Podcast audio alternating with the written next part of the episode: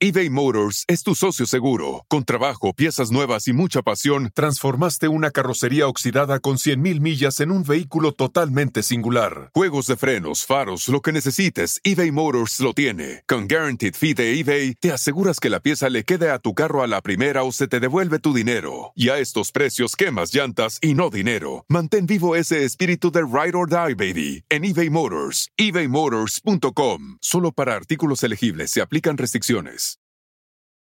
Algunos les gusta hacer limpieza profunda cada sábado por la mañana. Yo prefiero hacer un poquito cada día y mantener las cosas frescas con Lysol. Las toallas desinfectantes Brand New Day de Lysol hacen súper conveniente limpiar superficies como controles remotos, tabletas, celulares y más, eliminando el 99.9% de virus y bacterias, con una fragancia que lleva tus sentidos a un paraíso tropical. No solo limpies, limpia con Lysol.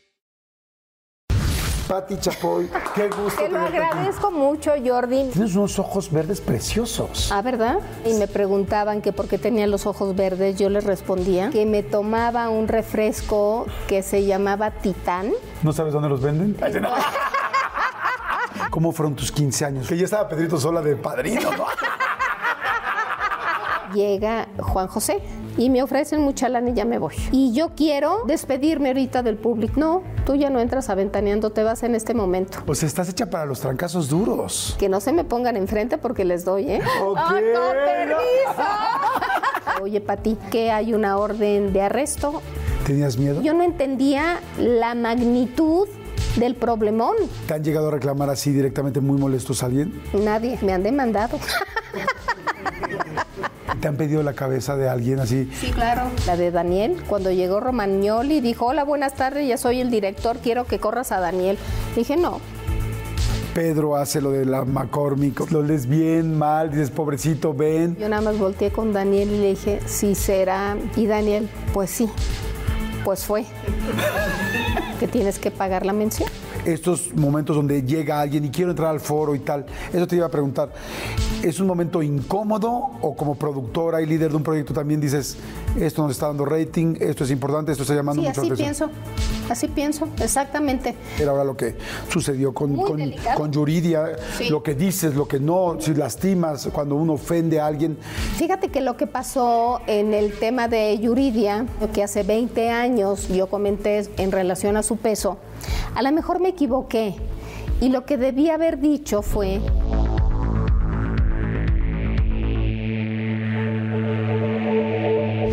Ay, señores, ¿qué les puedo decir? Hoy vengo, siempre vengo emocionado a las entrevistas, pero hoy vengo más, mucho más emocionado porque a la persona que voy a entrevistar la respeto, pues voy a decirlo de una manera muy clara, igual que todos, así.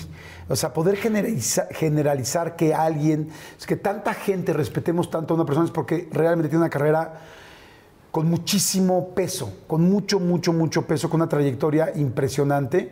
La hemos visto en Ventaneando, por supuesto, prácticamente 30 años, pero hay muchísimo atrás y yo que estoy metido en este medio desde hace un rato, eh, no solamente a cuadros, sino atrás, pues sé todo lo que ha hecho, ¿no? Es prácticamente, es muy difícil que tú puedas decir que alguien es una institución de algo, pero ella definitivamente lo es todo lo que tiene que ver con el espectáculo verdaderamente hecho en una institución. Platicábamos ahorita de, legado inclusive que, que, que sigue haciendo todos los días, porque hoy además está empezando, bueno, no empezando hoy, pero en estos tiempos con su canal de YouTube. Eso es para mí visión, trabajo, seguir, amar lo que haces, pero siempre ir un paso adelante. Y así se ha visto, fíjense nada más.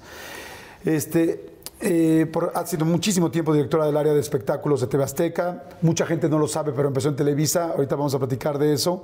Este, El Ojo del Huracán, Caiga quien caiga, Con uno en la garganta, Historias engarzadas, por supuesto. La historia detrás del mito, fantástico programa. La Resolana, wow, como que es completamente del otro lado. Los 25 más, Top 10. Y por supuesto, Ventaneando, entre muchísimas otras cosas. Pati Chapoy, cómo te admiro y respeto. En serio, qué gusto te lo aquí. agradezco mucho, Jordi, me honra todo lo que estás diciendo, Mm, incluso me siento apenada, o sea, es como demasiado, ¿no? Pero es demasiado lo que has hecho. Pues un poco. Es muchísimo. Es que fíjate, yo siento que hay carreras que hay gente que puede decir, me gustó esto, no me gustó esto, me gustó lo que hizo Pati aquí o no me gustó. Pero con esa constancia, con ese trabajo, con esa trayectoria y con ese éxito, no hay otro programa de espectáculos en este país, que estamos hablando del país más importante de habla hispana, este, que haya durado lo que está durando, lo que sigue durando Ventaneando. Exacto, en eso tienes toda la razón, pero también tiene que ver la confianza que, que me dio a mí, en este caso Ricardo Salinas y Televisión Azteca, para darme la libertad de trabajar en lo que sé hacer y cómo lo sé hacer. Eso vale mucho. Claro. Porque tú puedes tener todo el interés de hacer algo, pero si no tienes una réplica en el medio que manejas, pues te atoras, ya no haces nada. Claro, quizá no lo notas tú, te lo dije el otro día, porque tú vives contigo, tu voz. Escuchar tu voz.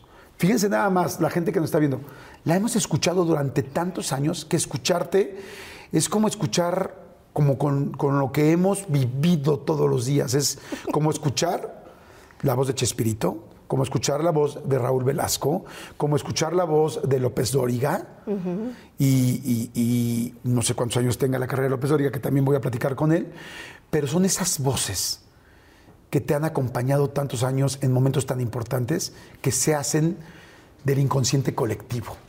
¿Lo piensas o nunca te has dado cuenta? No, y te voy a decir por qué, porque cuando era niña, ¿sabes cómo decían? Que tenía voz de pito de calabaza. Eso lo decían mis hermanos, mis papás, lo- la familia. Yo nunca puse atención como no pongo atención en eso. Es raro que yo me escuche. Ajá. Fíjate que cuando estoy en la calle y ahora que recientemente nos quitamos el cubrebocas, mientras yo no hablo, no voltean. Pero se me ocurre decir buenas tardes o cómo le va y asunto arreglado. Sí. Empiezan, obviamente, a tratar de platicar conmigo. Sí. Tráigame unas alitas. Madre, ya, ya, valió, ya. ¡Es Pati! Oigan, señores, pues bienvenidos. La vamos a pasar increíble. Hoy en la entrevista Pati Chapoy vamos a hablar de muchísimas cosas. Salud, corazón. Hoy Salud. decidimos tomar agüita. Siempre. Eres, eres muy sana, ¿no? Pues mira, prefiero el agua que cualquier otra cosa. Fíjense que Pati y yo muchos años fuimos vecinos. Y este... Oye, te portabas muy serio, ¿eh? Porque yo salgo a caminar muy temprano y me lo encontraba. ¿Y este? Bueno, hola. Yo decía, ¿cómo que hola?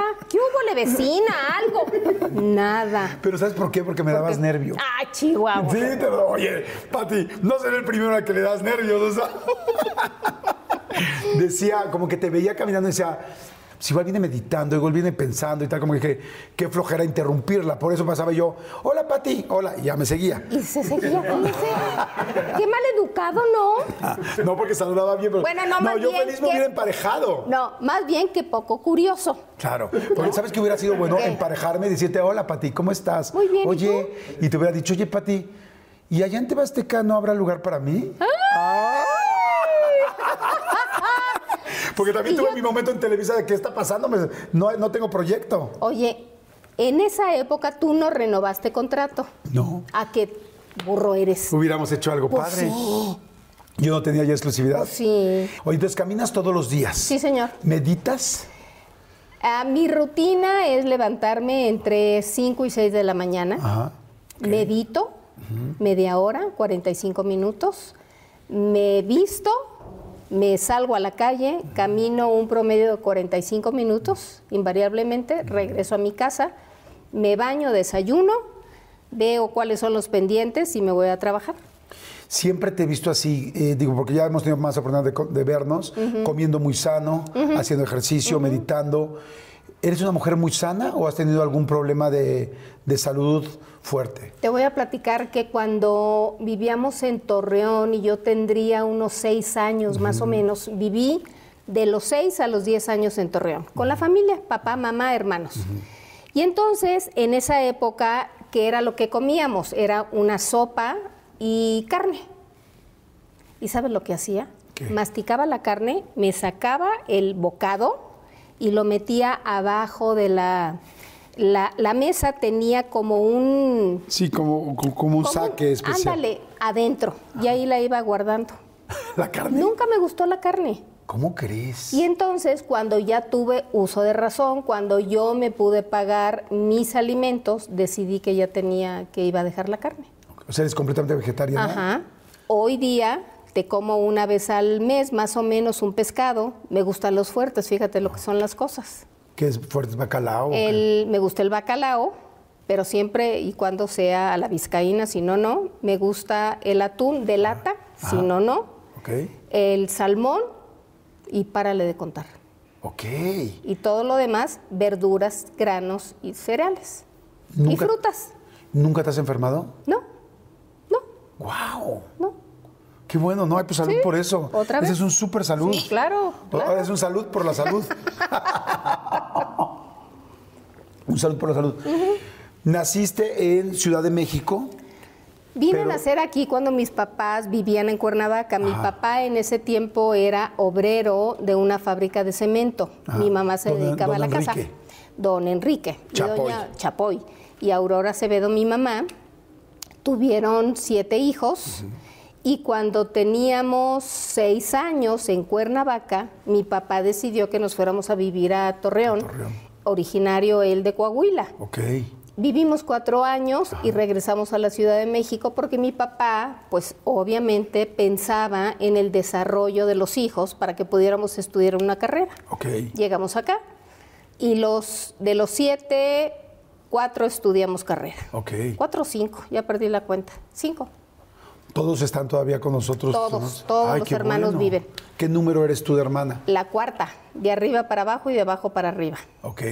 Oye, ¿y qué hacía tu papá? Me dices de Mi obrero papá de... de, obrero de en, un- en una fábrica de, de cemento, cemento. de Cuernavaca se fue a labrar la tierra de campesino, rentó unas tierras para sembrar algodón en, en Torreón. Ajá, Dos años económicamente le fue muy bien y dos años muy mal. claro. Y entonces es ¿Tú veías cuando cuando sembraba? ¿Tú alguna vez yo entraron me los hermanos divertía. o no? sí, te voy a platicar. Vivíamos en una casita y al lado de la casita rentó un corralón donde guardaba la trilladora y donde guardaba el eh, tractor. Ajá. Y, y había gallinas, porque obviamente gallinas con un gallo nada más. Entonces todos los días recogíamos los huevos para el desayuno de la familia. Y mi juego era subirme a la trilladora y al, y al, y al tractor. Yo jugaba a eso y me divertía muchísimo. Caminábamos a la escuela, cinco calles más o menos. Ajá. Pero cuando ya le fue muy mal a mi papá, que cuando tienes entre 6 y, y 10 años no, no No sabes. notas tanto. Hoy te das cuenta de que sí pasamos una situación bastante este, apremiante porque regresamos a la Ciudad de México a vivir a casa de la abuela en la colonia Clavería, en lo que mi papá conseguía trabajo. Y consiguió trabajo gracias a un sobrino y trabajó como empleado en una fábrica de botones. Ok. Se levantaba a las 5 de la mañana porque entraba a trabajar a las 6 de la mañana y llegaba a la casa a las 6 de la tarde. Durante ese día, los hijos que hacíamos, los mayores, Jaime y Octavio, pues es- trabajaban en la mañana para poder estudiar en la tarde-noche. Lo mismo hizo mi hermana, lo mismo hice yo. Para poder estudiar trabajábamos. Oye, qué, qué, qué lindo una familia grande, Siete. unida. Sí. ¿No? Tu mamá eh, era ama de casa. Sí, completamente. Y desde ahí eras como periodista de la familia de, oye, dijo que no sé qué, a ver, No. vamos a platicar. ¿No? Fíjate lo que son las cosas. Obviamente, ya viviendo en, la colonia Clavería y vivían todos los hermanos de mi mamá, fuimos la fabulosa cantidad como de 36 nietos. ¿Cómo crees? Entonces nos reunía, la abuela Adela nos reunía en las fiestas claves o el centro de reunión era su casa. No la pasábamos a todo dar. Entre los tíos, por ejemplo, organizaron la fiesta de 15 años de mi hermana y después de la mía, mis 15 años, pero era familiar el asunto, no que ahora hacen producciones así como de... de, de- show, de- así no, de- como de, de- ¿cómo se llaman estos? Como de Bollywood, eh, de la India, Ajá. ¿no? Antes no, la tía llevaba el pastel, el, el otro tío llevaba a lo mejor el, los sandwichitos. Ahora es diferente. ¿Cómo fueron tus 15 años?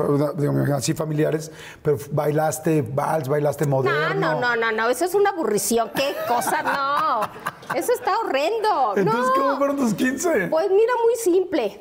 Mi papá, que trabajaba en esa tienda, Que ya estaba Pedrito sola de padrino, ¿no? ¿te imaginas? Pero Padrito y yo, Pedrito y yo somos de la misma edad, hombre. ¿Sí? Pues yo repelista. Pero sí está comiendo carne Pedrito, ¿no? Mira este cómo se. Él sí Pedrito, es- te mando muchos saludos, él te sí quiero. es carnívoro, yo no. pues mira, mi papá como trabajaba en esa tienda de, en esa fábrica De de, los botones, ese mismo dueño de la fábrica tenía una fábrica de telas. Ok. Y entonces me dijo que, que el- que el dueño le había dicho que tu hija diga qué tipo de tela quiere para el vestido. Ok. Yo dije, pues una amarilla.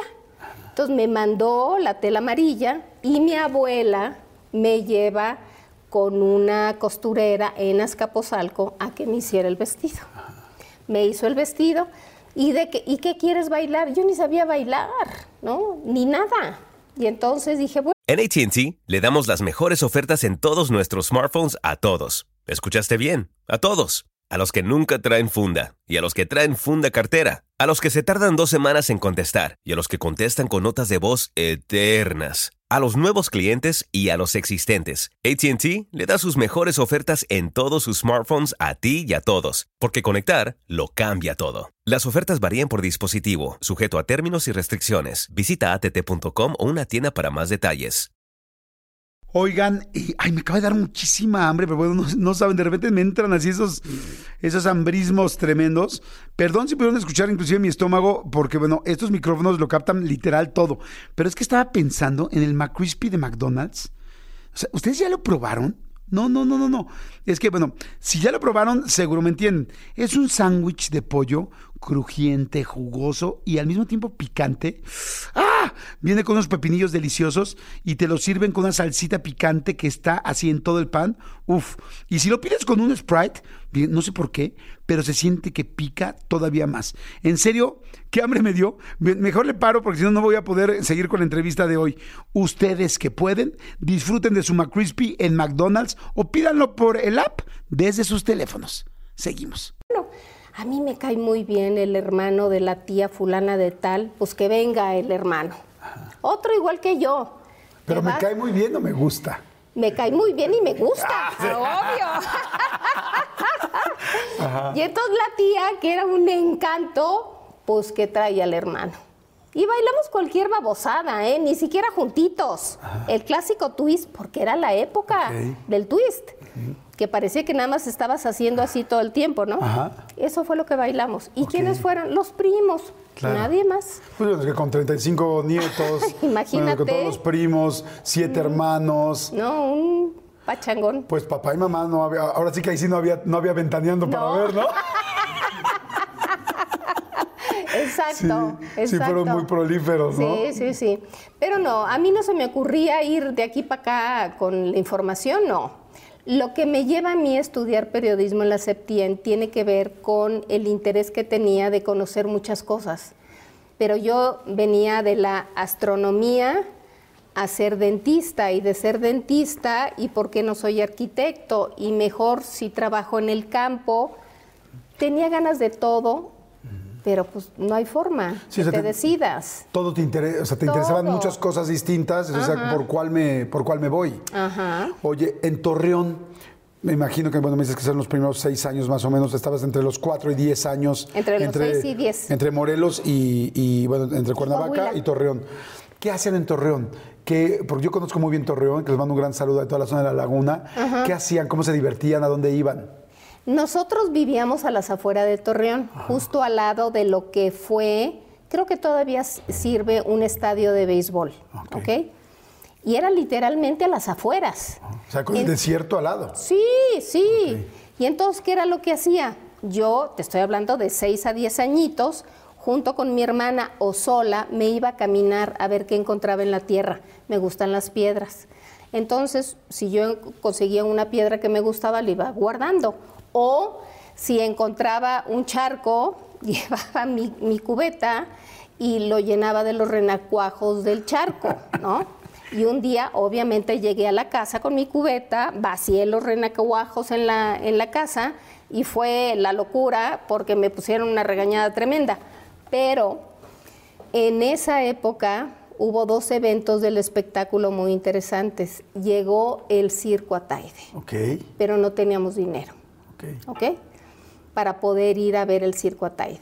Mi hermana se le ocurrió que por qué no íbamos un día a mi hermana, yo no, a investigar cómo podíamos trabajar. ¿Y sabe lo que hizo mi hermana? ¿En el circo?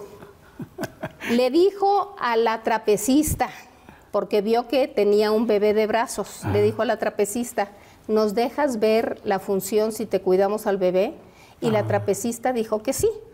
Entonces, las dos estábamos con el bebé. Vimos ocho días. No. Ocho días, ocho funciones. La última, ¿qué crees lo que pasó? Llegó un tío con los boletos para ir al, al circo. Y fuimos. ¿A verla nueve veces? Pero ya, sin el bebé, claro. ya sin el bebé. O sea que de tus primeros trabajos fue ser babysitter. Claro, claro. Pero impulsada por mi hermana, a mí ni se me ocurrió. La segunda llegó una película que protagonizaba. eh, ¿Cómo se llamaba esta? Eran un par de hermanos. Te estoy hablando de hace 60 años, no más, 63 años. Y entonces, pues, ¿cómo le haces para entrar al cine si no tienes dinero? Y yo le dije a mi hermana, ¿y qué tal si vamos y buscamos fierro viejo y lo vendemos? Pues ahí nos tienes. Cada una con un costal. Ajá. Yo, monísima, levantaba un, un- un- un, este, alambrito de este tamaño y al costal. Mi hermana, que era más lista, ¿sabes qué hizo? Sí llenó de mucho, Fierro. de mucho fierro que encontramos, pero le puso piedras No. para que pesara más. Yo no, yo no me atreví. Yo todo el fierro que encontré y ahí me tienes cargando aquel. Llegamos, lo vendimos, compramos los boletos y fuimos al cine. Guau. Eso es lo único que yo recuerdo en esa época. ¿Te impactó mucho el circo y el cine? Porque te dedicas a todo esto tú Sí. hoy. El, el circo sí me impactó porque estás viendo en vivo lo que están haciendo todos y el domador de animales, las mujeres y los hombres que se suben al trapecio, el otro que se encierra o que lanza llamas. Claro que es impactante. A No, mí lo que esa me... edad, en 7, 8 años. Y además, ocho días Sí, viendo sí. lo mismo, no. Lo que sí recuerdo era que las multitudes no me gustaban. Era algo que, que no, no, no. Desde entonces, fíjate, Es raro que yo ande por ahí. Sí, difícilmente te veo en eventos, tiene que ser No. algo muy específico para que salgas, como que tú eres más de, de tu casa. Sí, totalmente. Prefiero mil veces. Oye, mucha gente igual no se ha dado cuenta porque cuando la cámara está y ven a Patty, pues no la ven tan cerca y además a veces con lentes. Tienes unos ojos verdes preciosos. Ah, ¿verdad? Sí, muy lindos. Mira, Esos voy- ojos, esos ojos. Oye, ¿de dónde vienen esos ojos claros de la Mi familia? mamá tenía los ojos verdes. Y cuando era niña y me preguntaban que por qué tenía los ojos verdes, yo les respondía que me tomaba un refresco que se llamaba Titán de limón. ¿No sabes dónde los venden? Ay, no. Porque me urge. Y entonces, un buen día me vieron que estaba yo tomando un refresco igual, pero de grosella, y me dijeron, eres una mentirosa. ¿Por qué no se te- ¿Por qué no se te ponen los ojos rojos? Oye, ¿y esos ojos ayudaban para los niños? ¿El ligue cómo eras? ¿Eras, eras ligadora o eras muy Hombre, recatadita? No, no, no, no, muy burra. ¿Sí? A mí me decían que hubo y bueno, me daba la vuelta penosa, como si tuviera ocho años. Por eso no te saludaba yo cuando caminábamos. hola, hola, bye, bye. Oye, ¿cuándo fue tu primer beso? Ah, ¿Qué edad tendrías? ya mayorcita, ¿eh? Como 17. Ah, sí. Oh, te digo. Sí ¿Por qué crees que me he visto así? Porque quise ser monja. ¿Sí quisiste ser No, monja? hombre. ¿No? Estuve en escuela de monja ya cuando llegamos, porque de cuando regresamos de Coahuila, mi papá consiguió trabajo en un pueblo que se llama Pasco. Es un pueblo cementero. ¿Con lo mismo del cemento o no? con lo mismo del cemento. Y entonces, ahí en Apasco, en el- un pueblo de este tamañito, en aquel entonces, era nada más había una escuela de monjas y yo estuve con esa escuela de monjas durante dos años que vivimos ahí. A mí me das la impresión de que eres como muy bien hecha, con los apuntes, o sea, es como llevar un programa como tú lo llevas, con tantas notas, tantas cosas que hay simultáneas. Me parece que, que eras como, o que eres, muy organizada. ¿Es así o no? Soy bastante pesada en eso. No, no en el trabajo, pero mira, para que tengas una idea, regreso de viaje a la hora que sea, después de 15 horas de vuelo, y tengo que acomodar perfectamente la ropa que saco de la maleta. Ok, sí, te... O sea, lo rojo con lo rojo, lo azul con lo azul, el suéter con los suéteres, todo en su lugar. Si no, no, no me duermo. Si no te sientes tranquila. ¿Tus cuadernos cómo eran en la escuela? Mm, de todo, ¿eh? Sí. Pero no dibujaba hasta la secundaria. En la secundaria ya me dio por dibujar y cuando nos ponían alguna tarea de que hiciéramos algo, ya sea en la clase de dibujo, los vendía. ¿Ah, sí? Sí, cuando tenía yo algún compañero que no daba una con el dibujo, pues volteaban a ver "¿Cuán- cuánto quieres por el dibujo y me lo vendes, pues ya, se lo vendía. Oye, pues eras muy, tanto tu hermana como tú, muy visionarias, con que si vendemos el fierro, con si vamos a dar que le cuidamos el bebé, este, te vendo mi dibujo. Sí. ¿no? ¿Qué cosa deseaste mucho de chiquita que no tuviste? Material.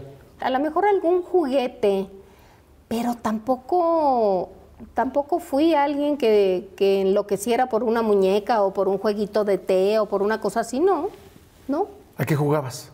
Obviamente a las muñecas, pero tenía una muñeca, no una colección de muñecas o con 80 cocinas y vestidos y todo. No, una muñeca que una de las abuelas me regaló. Y con tus hermanas. Una hermana y cinco hombres. Ok. ¡Ay, cinco hombres! Cinco hombres. ¿Cómo era estar con tantos hombres? Pues mira, los mayores prácticamente no los disfruté porque te digo, estudiaban y trabajaban. Todo mundo salíamos de la casa a las 7 de la mañana y regresaba la mayoría a las 10 de la noche. Con los chicos un poco más, pero tampoco fui de, de- Mira, viendo a distancia, creo que fui muy solitaria en ese aspecto. Hoy eres de amigos, tienes, o sea, porque yo, no sé, no sé, como que vemos y yo digo, no, claro, o sea, súper amiga de Bisoño y de Pedrito Sola y seguramente debe ser amiga de la Choco, o sea, no sé, no han pasado también, pero sobre todo de la, ha pasado mucha gente, pero ¿te imaginas que eres amiga de todos los artistas y que te llevas muy bien con todos? ¿Eres así o no? Me llevo bien con todos. En eso sí te puedo asegurar que con todos absolutamente. Si alguno tiene diferencia conmigo, pues es muy, muy respetuoso de mi parte, ¿no?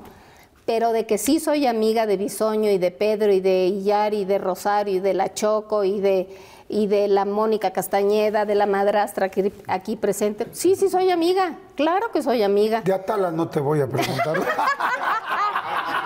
Pero sí fuimos muy buenas amigas. Eso sí te lo puedo asegurar.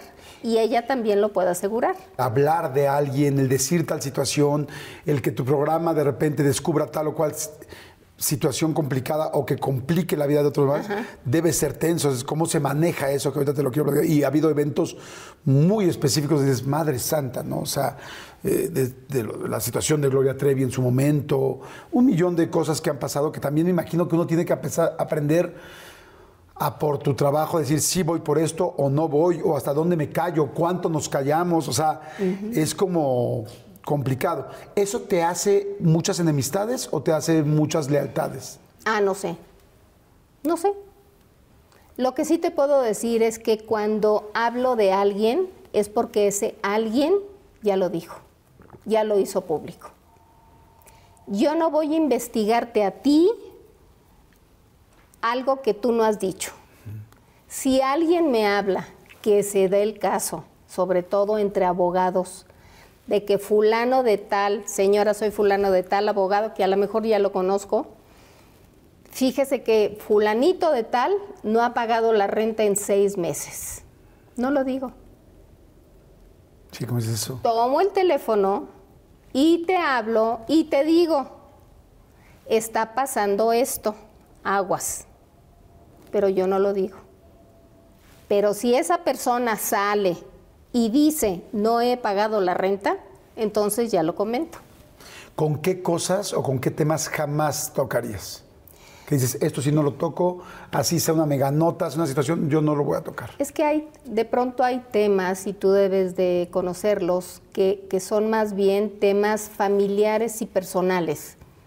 Situaciones que ponen en riesgo muchas veces a, a un joven o a esa persona y no vale la pena. Que otros lo digan, nosotros no.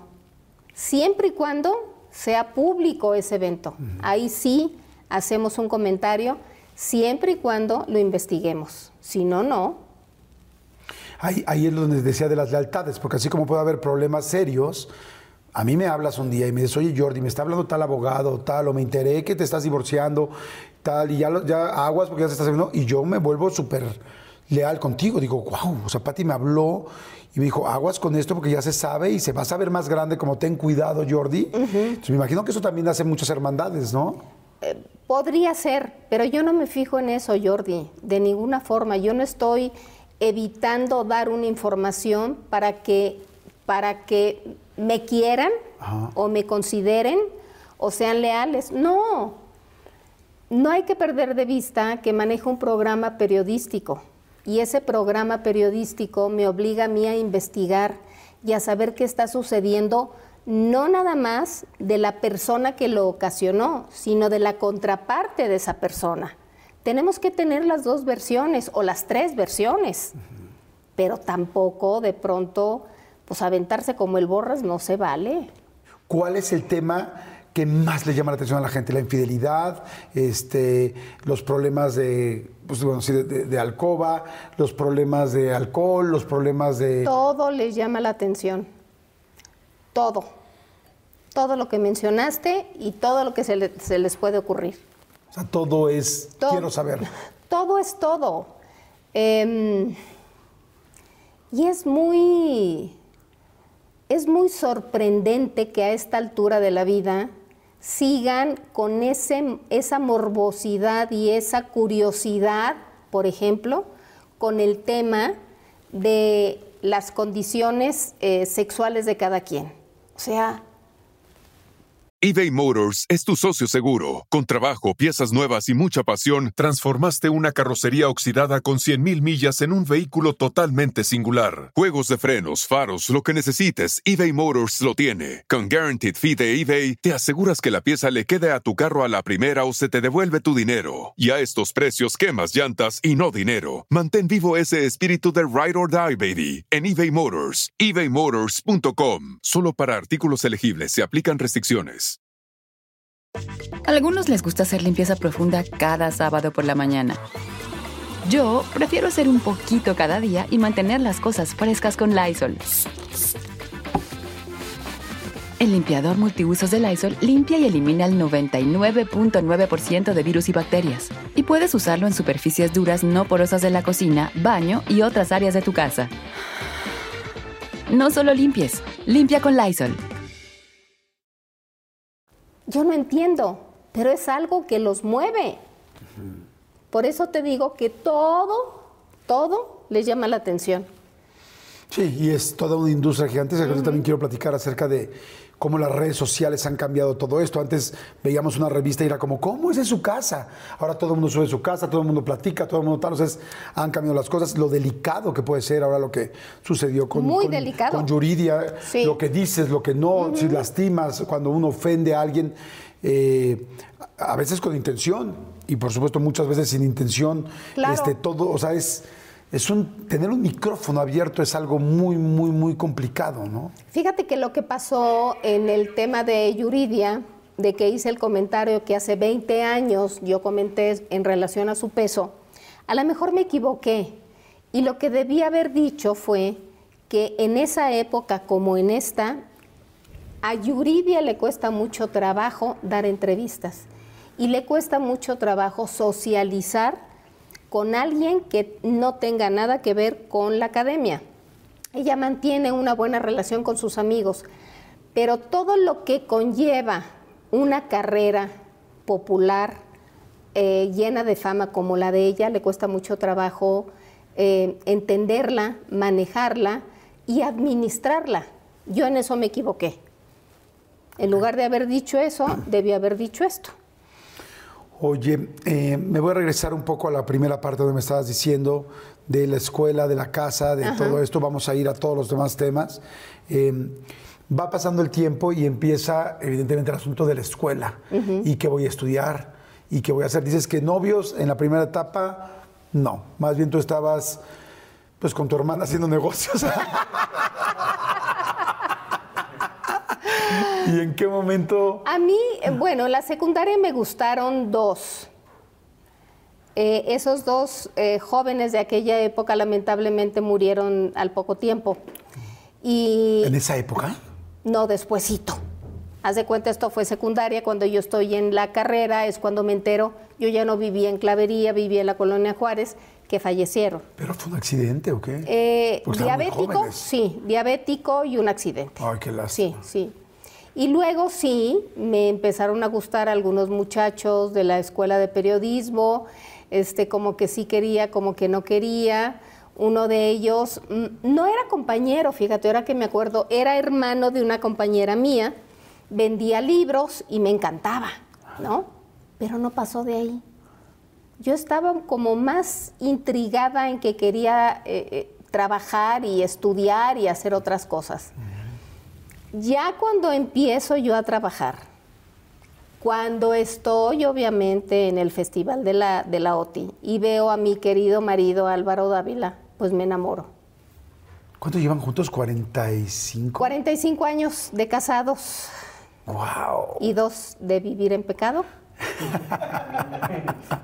A mí me parece que eres una mujer con carácter muy fuerte. Sí. Eso es lo que nos generas a todo. Ajá. En tu casa, con tu esposo, eh, de repente es como lo que digas, Pati, como tú me digas, Pati, no me vayas Pues a. ahí vamos los dos, ¿eh? ¿Ah, sí? ¿Él también es de carácter fuerte? Sí, cómo no, claro, por Sí. supuesto. ¿Qué cosa, por ejemplo, Sí. no aguanta tu esposo? Que diga Álvaro, no, no, eso sí, no, Patricia. A mí me da lo mismo si es la reina de TV Azteca y del mundo, eso no. Eso nunca me lo ha dicho, ¿eh?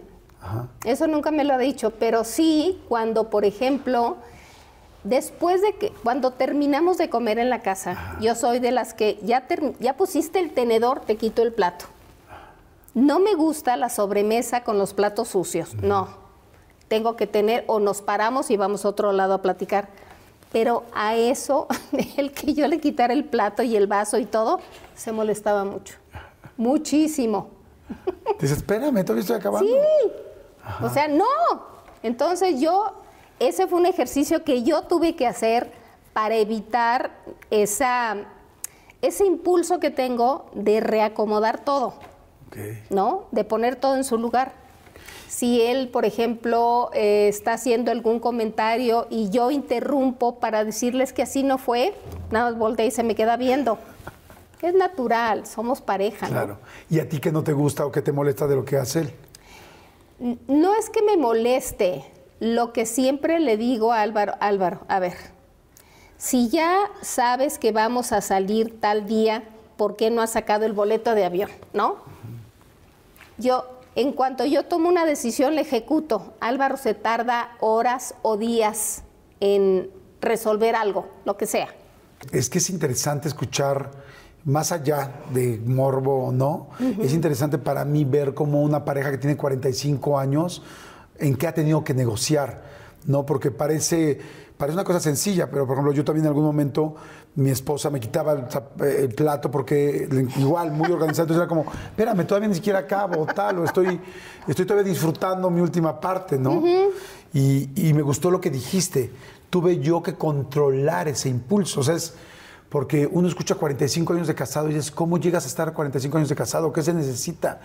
¿Qué, qué cosas Se hay? necesita varias cosas. Amor, respeto, admiración, tolerancia y sobre todo mucha generosidad.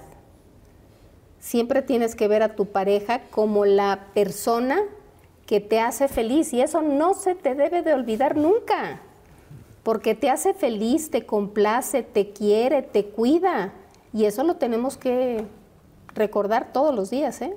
Como todas las parejas han, tenido momentos bajos, ¿no? O sea, complicados, ¿no?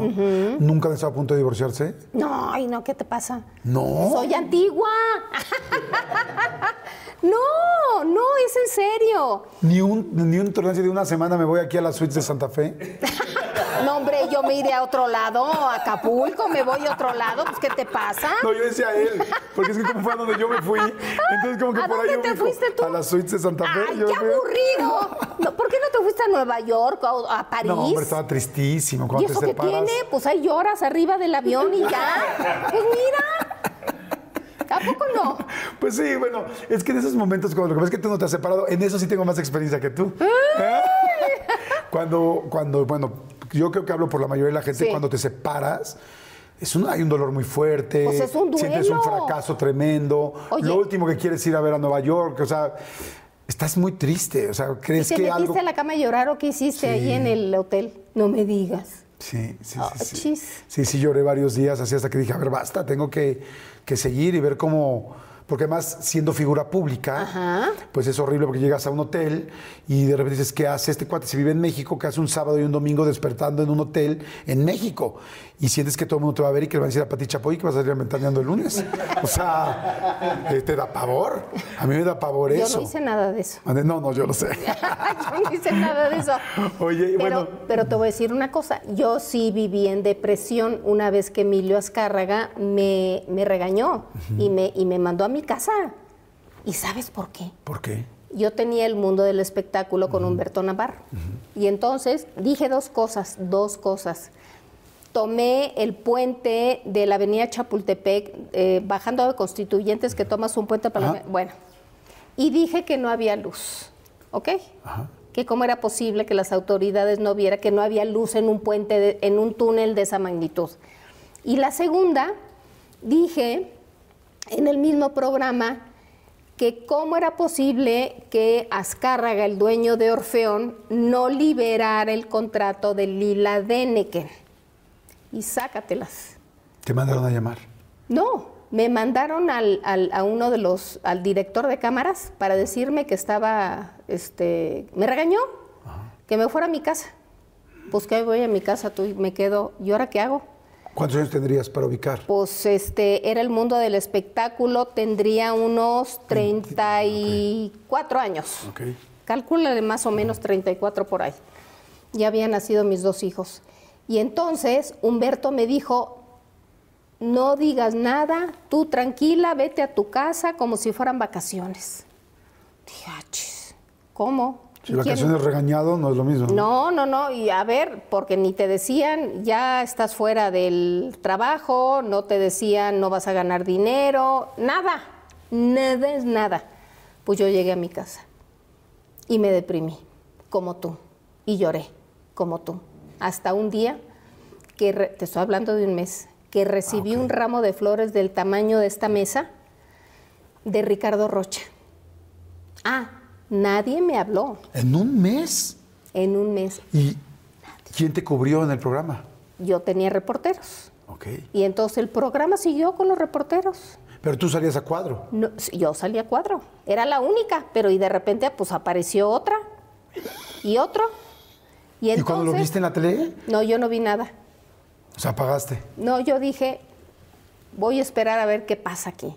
¿Pero un mes? Un mes. No y entonces no, cuando recibo loco. ese, ar- ese árbol, porque no era un arreglo, sino un árbol divino de flores, de Ricardo Rocha, una carta hermosísima de Ricardo, diciéndome que eso pasaría, que no te- me preocupara, muy apoyador. Pues que me, me envalentoné y que le marco a Emilio Azcárraga.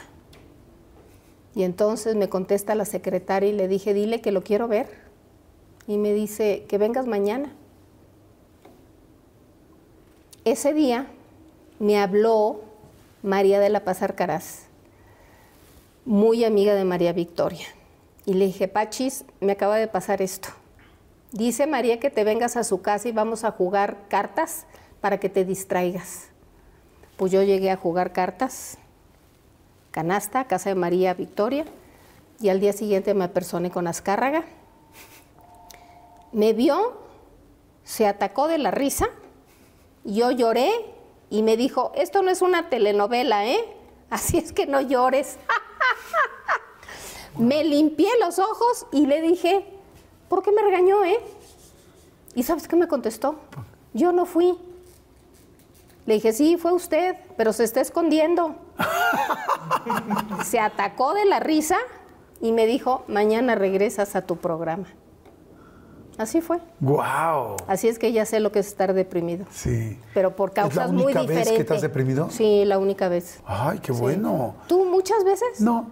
Ah, bueno. No, realmente nada más esa. Ah, bueno. Pero este, pero pues digo, es que han pasado muchas cosas fuertes, entonces eres muy fuerte, porque han pasado, has tenido e, eventos y momentos muy complicados. Oye, nada más antes de pasar a esos eventos, quiero llegar primero ¿cómo decides entonces estudiar esto? Entonces decías, quiero estudiar todo, quiero estudiar, o sea, todo me llama la atención. Y entonces ahí entras a estudiar periodismo. Sí. ¿Y por qué periodismo? Porque me daba la posibilidad de investigar muchas cosas de las cuales quería enterarme. Ok. O no, porque de repente te mandan este, hacer un reportaje de que tú ni siquiera lo quieres hacer, pero lo tienes que hacer. Y aprendes de cualquier manera. Por supuesto. Y ahí entraste entonces a la Carlos Septién. A la Carlos Septién. En la mañana trabajaba de recepcionista en una inmobiliaria. En la tarde iba a la escuela de 6 a 10 de la noche. Y conforme iba pasando el tiempo, obviamente, pues al ratito alguien te conecta con no sé quién y empecé a trabajar en una revista que se llamaba Diseño. Eh, en una revista que se llamaba eh, Contenido, en, a colaborar en el periódico que existía en ese tiempo, Novedades, y así te vas enrollando. Y ahí empezaste a entrevistar a arquitectos y pintores. A todo mundo, a todo mundo. Oye, pero cuando llega Vanidades a México, ahí ya te careas con estrellas importantísimas, ¿no? Sí, porque la directora en ese tiempo, Elvira Mendoza, una colombiana que estaba radicada en Miami, me dijo, voy a abrir el pliego de México de la revista Vanidades y quiero que tú lo dirijas. En esa época... Tú, 24 estaba chiquita, 24, exactamente, estaba muy chiquita. Y entonces, pues ahí, ya sabes, todos los pintores y escultores de esa época tuvieron la generosidad de darme una entrevista. Los cineastas de esa época también, como Emilio Lindio Fernández, como Cantinflas, como eh, Figueroa, como Rufino Tamayo, Siqueiros, O'Gorman. Toda la, cultura de este país. Eh, eh, ¿Cómo le hacías? Digo, llegar a una entrevista con María Félix o con Cantinflas, ¿qué hacías? ¿Preparabas tus preguntas? Sí, preparar la pregunta y llevaba yo una donde yo soy muy torpe en todo lo que tiene que ver con la electrónica. A mí, para prender la tele, yo tengo que tener un papelito que me diga botón 1, botón 2, porque así, ni modo, así soy. Y entonces se usaban primero unas em, grabadoras de este tamaño, luego eran de este tamaño, pero si tú apretabas una tecla que no era, borrabas todo. Y era terrible yo sudaba. Sin embargo, una María siempre fue tremendamente generosa conmigo eBay Motors es tu socio seguro. Con trabajo, piezas nuevas y mucha pasión, transformaste una carrocería oxidada con 100.000 millas en un vehículo totalmente singular. Juegos de frenos, faros, lo que necesites, eBay Motors lo tiene. Con Guaranteed Fee de eBay, te aseguras que la pieza le quede a tu carro a la primera o se te devuelve tu dinero. Y a estos precios, quemas llantas y no dinero. Mantén vivo ese espíritu de Ride or Die, baby, en eBay Motors. ebaymotors.com. Solo para artículos elegibles se aplican restricciones. Algunos les gusta hacer limpieza profunda cada sábado por la mañana. Yo prefiero hacer un poquito cada día y mantener las cosas frescas con Lysol. Las toallitas desinfectantes de Lysol hacen súper conveniente limpiar superficies como controles remotos, tabletas, celulares y más, eliminando el 99.9% de virus y bacterias. No solo limpies, limpia con Lysol. Otra que fue más generosa fue Dolores del Río, porque yo llegué, me senté, puse la grabadora y me dijo, no quiero que me grabes. Quiero que tú lo aprendas. Y dije, ¿y qué hago? Ah, porque aparte de que grababa, yo tomaba nota. Entonces me dijo, te voy a dar tiempo para que escribas mi respuesta. Y me, me, me respondía y hasta que yo te ponía punto, y la siguiente. Me muero yo que como no sé taquigrafía, imagínate esperando pues, ahí Pues yo no, yo sin taquigrafía, papacito, porque no sé. Entonces, pues a mano, y esa fue una muy linda entrevista con Dolores. ¿Quién de esa época y de ese momento? Ahora para que me vayan entendiendo de lo que estoy hablando de la trayectoria, porque mucha gente ve ahora y habrá gente que lleva 10 años viendo Ventaneando. Pero se imagínense entrevistar, o sea, que tus primeras entrevistas o el inicio de tu carrera sea enfrentarte a gente así. Sí. Este, ¿Quién de ellos, por ejemplo, te impactó mucho? Que digas, si voy muy nerviosa. Las dos, María y Dolores. María Félix por y supuesto, Dolores del Río. Por supuesto, yo iba muy emocionada a ver a Cantinflas en una película y para mí fue un encontronazo porque yo traía la idea de Cantinflas, no de Mario Moreno. Entonces cuando llega, si es Mario Moreno y el tipo es pargo, parco, incluso grosero, pues para mí fue un impacto tremendo. Escribí tres líneas y se acabó. Y yo dije, con este hombre no quiero volver a saber nada.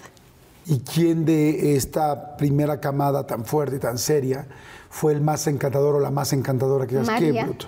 María. ¿En serio? María. A mí me daría pavor entrevistar a María Félix, me encantaría. María tuvo detalles, detalles conmigo realmente inolvidables. ¿Cómo qué? En una ocasión, Juan Gabriel presentó un libro, un libro, un disco y fue María. Obviamente yo llegué, pues imagínate, llega María, pues todos los medios encima de María. Juan Gabriel estaba dentro. Y entonces María, con mucha, eh, con su forma tan, tan puntual de hablar, dijo que no iba a dar entrevistas.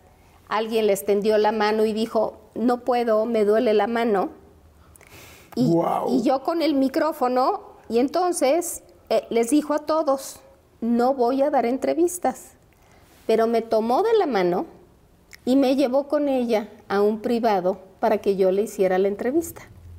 Y le hice la entrevista.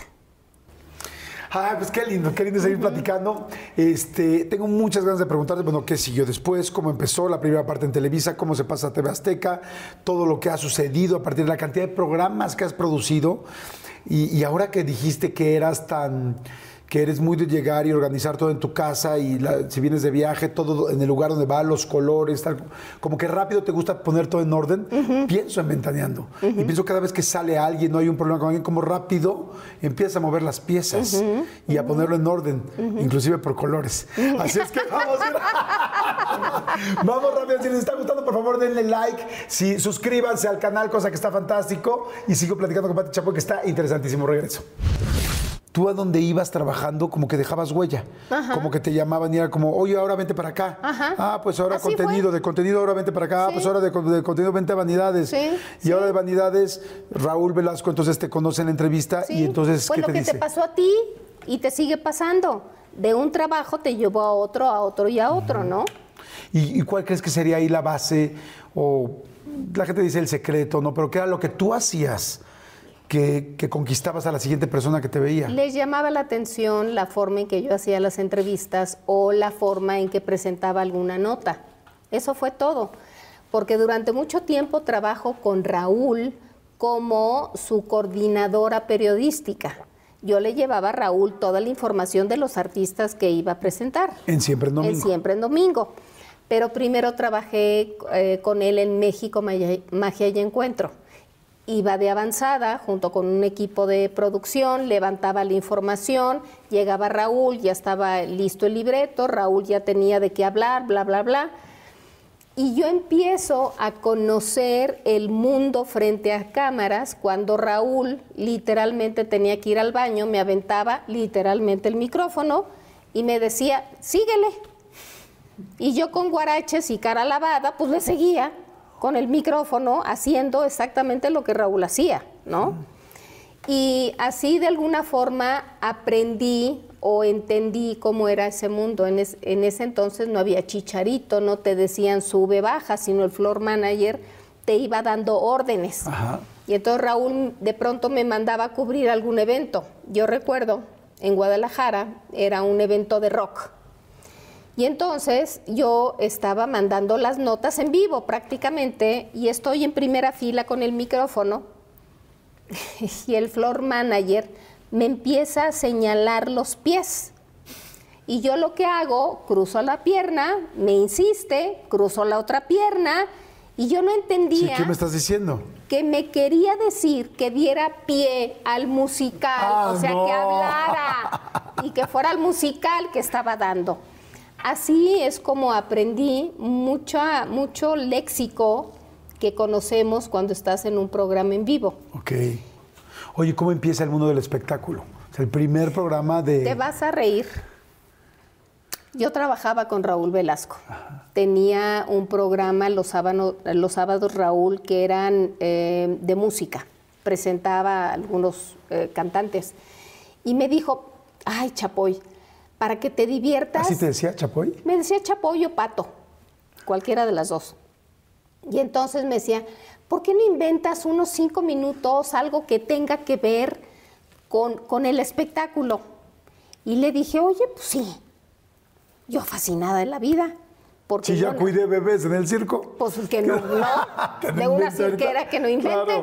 Y entonces me ocurrió una sección muy linda que se llamaba El sabueso tras los huesos de su artista favorito. Y en tres minutitos, cinco minutitos, presentaba algo diferente de los, de los no, no el teatro, no la música, no el disco, sino algo que los, eh, que los para que el público conociera otra parte de los artistas. Y la primera que yo entrevisto es a Lila Deniken sobre un show, cómo se estaba preparando en un show que hacía este, para Centro Nocturno. Lo vio Humberto Navarro, El productor. el productor, y me dijo, eso me encanta. Y me acaba de decir Azcárraga que me da el Canal 4 para hacer un canal en vivo. ¿te aventarías a hacer un programa en vivo con la tónica de, de esto? Le dije, sí. Y me dice Humberto, no le digas nada a Raúl. Nada. Pero tú trabajabas con Raúl. Yo trabajaba con Raúl. Porque como todos somos muy celosos, le voy a decir a Raúl que es una idea mía y que a quién me recomienda. Y así se lo dijo. a- Yo ya con oficina al lado de Humberto Navarro, No. yo ya contratando a los reporteros porque se me ocurre hacer el primer noticiero de espectáculos. Yo ya con todo mi equipo para salir al aire, ya. O sea, ojo, no había noticias de espectáculos. No, no había. O sea, para no que, ve- para que más o menos lo, o sea, lo serio de este momento. ¿Sí? Y entonces Humberto fue con, fíjate lo que hizo Humberto, lo invitó a un programa que tenía con César Costa para que César Costa lo entrevistara. Y ahí le dijo, fíjate Raúl que yo tengo la idea de esto, ¿quién crees que lo pueda hacer? Así poniéndosela para que dijera. Sí, pues Pati Chapoy. Y yo ya, un, dos, tres, aire, bienvenidos al mundo del espectáculo. Wow. Así fue. Así fue. Eh, evidentemente el programa le gusta a la gente. Estuvieron muchos años, ¿no? Siete. Siete años. Ajá. Siete. Siete años. Siete años. Y de repente, ¿por qué se termina? ¿Porque ahí se termina la relación con Televisa? Ahí se termina la relación con Televisa. Fíjate que un buen día, bueno, primero el programa pues ya no va a ser de, empezamos en el canal 4, pasamos al canal 2 al mes. O sea, fue tal el éxito que inmediatamente se fue para allá. Y entonces, luego de siete años, un día me ha- tuve una buena relación con Azcárraga. Cuando el éxito fuera de serie me, ha- me llama por teléfono, me, me llama, me, da un- me dice que lo vaya a ver. Y Humberto Navarro me dijo, te pones muy guapa. No vayas a andar así nada más saliendo de, de este, del programa, porque salía yo con uniforme. Pues imagínate cómo te vistes un programa diario. Pues está difícil, ¿no? Entonces Humberto, muy inteligente, vas a tener un uniforme y así no tenemos problema de vestuario. Dice, pero te, te pones un traje sastre para que te vea muy bien arreglada.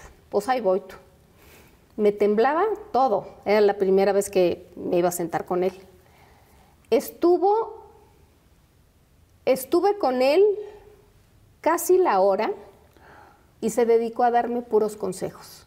¿Qué? Lo que sí, lo que no tienes que tener en cuenta en esto. Tú tienes, eh, vas a tener el poder de un micrófono y, y quiero que entiendas que como puedes ayudar a una gente, la puedes destruir. Entonces, tienes que chas, chas, chas, chas, chas. Y yo con la boca, con un dolorón de cabeza bruto de la tensión de estar Claro. frente a él.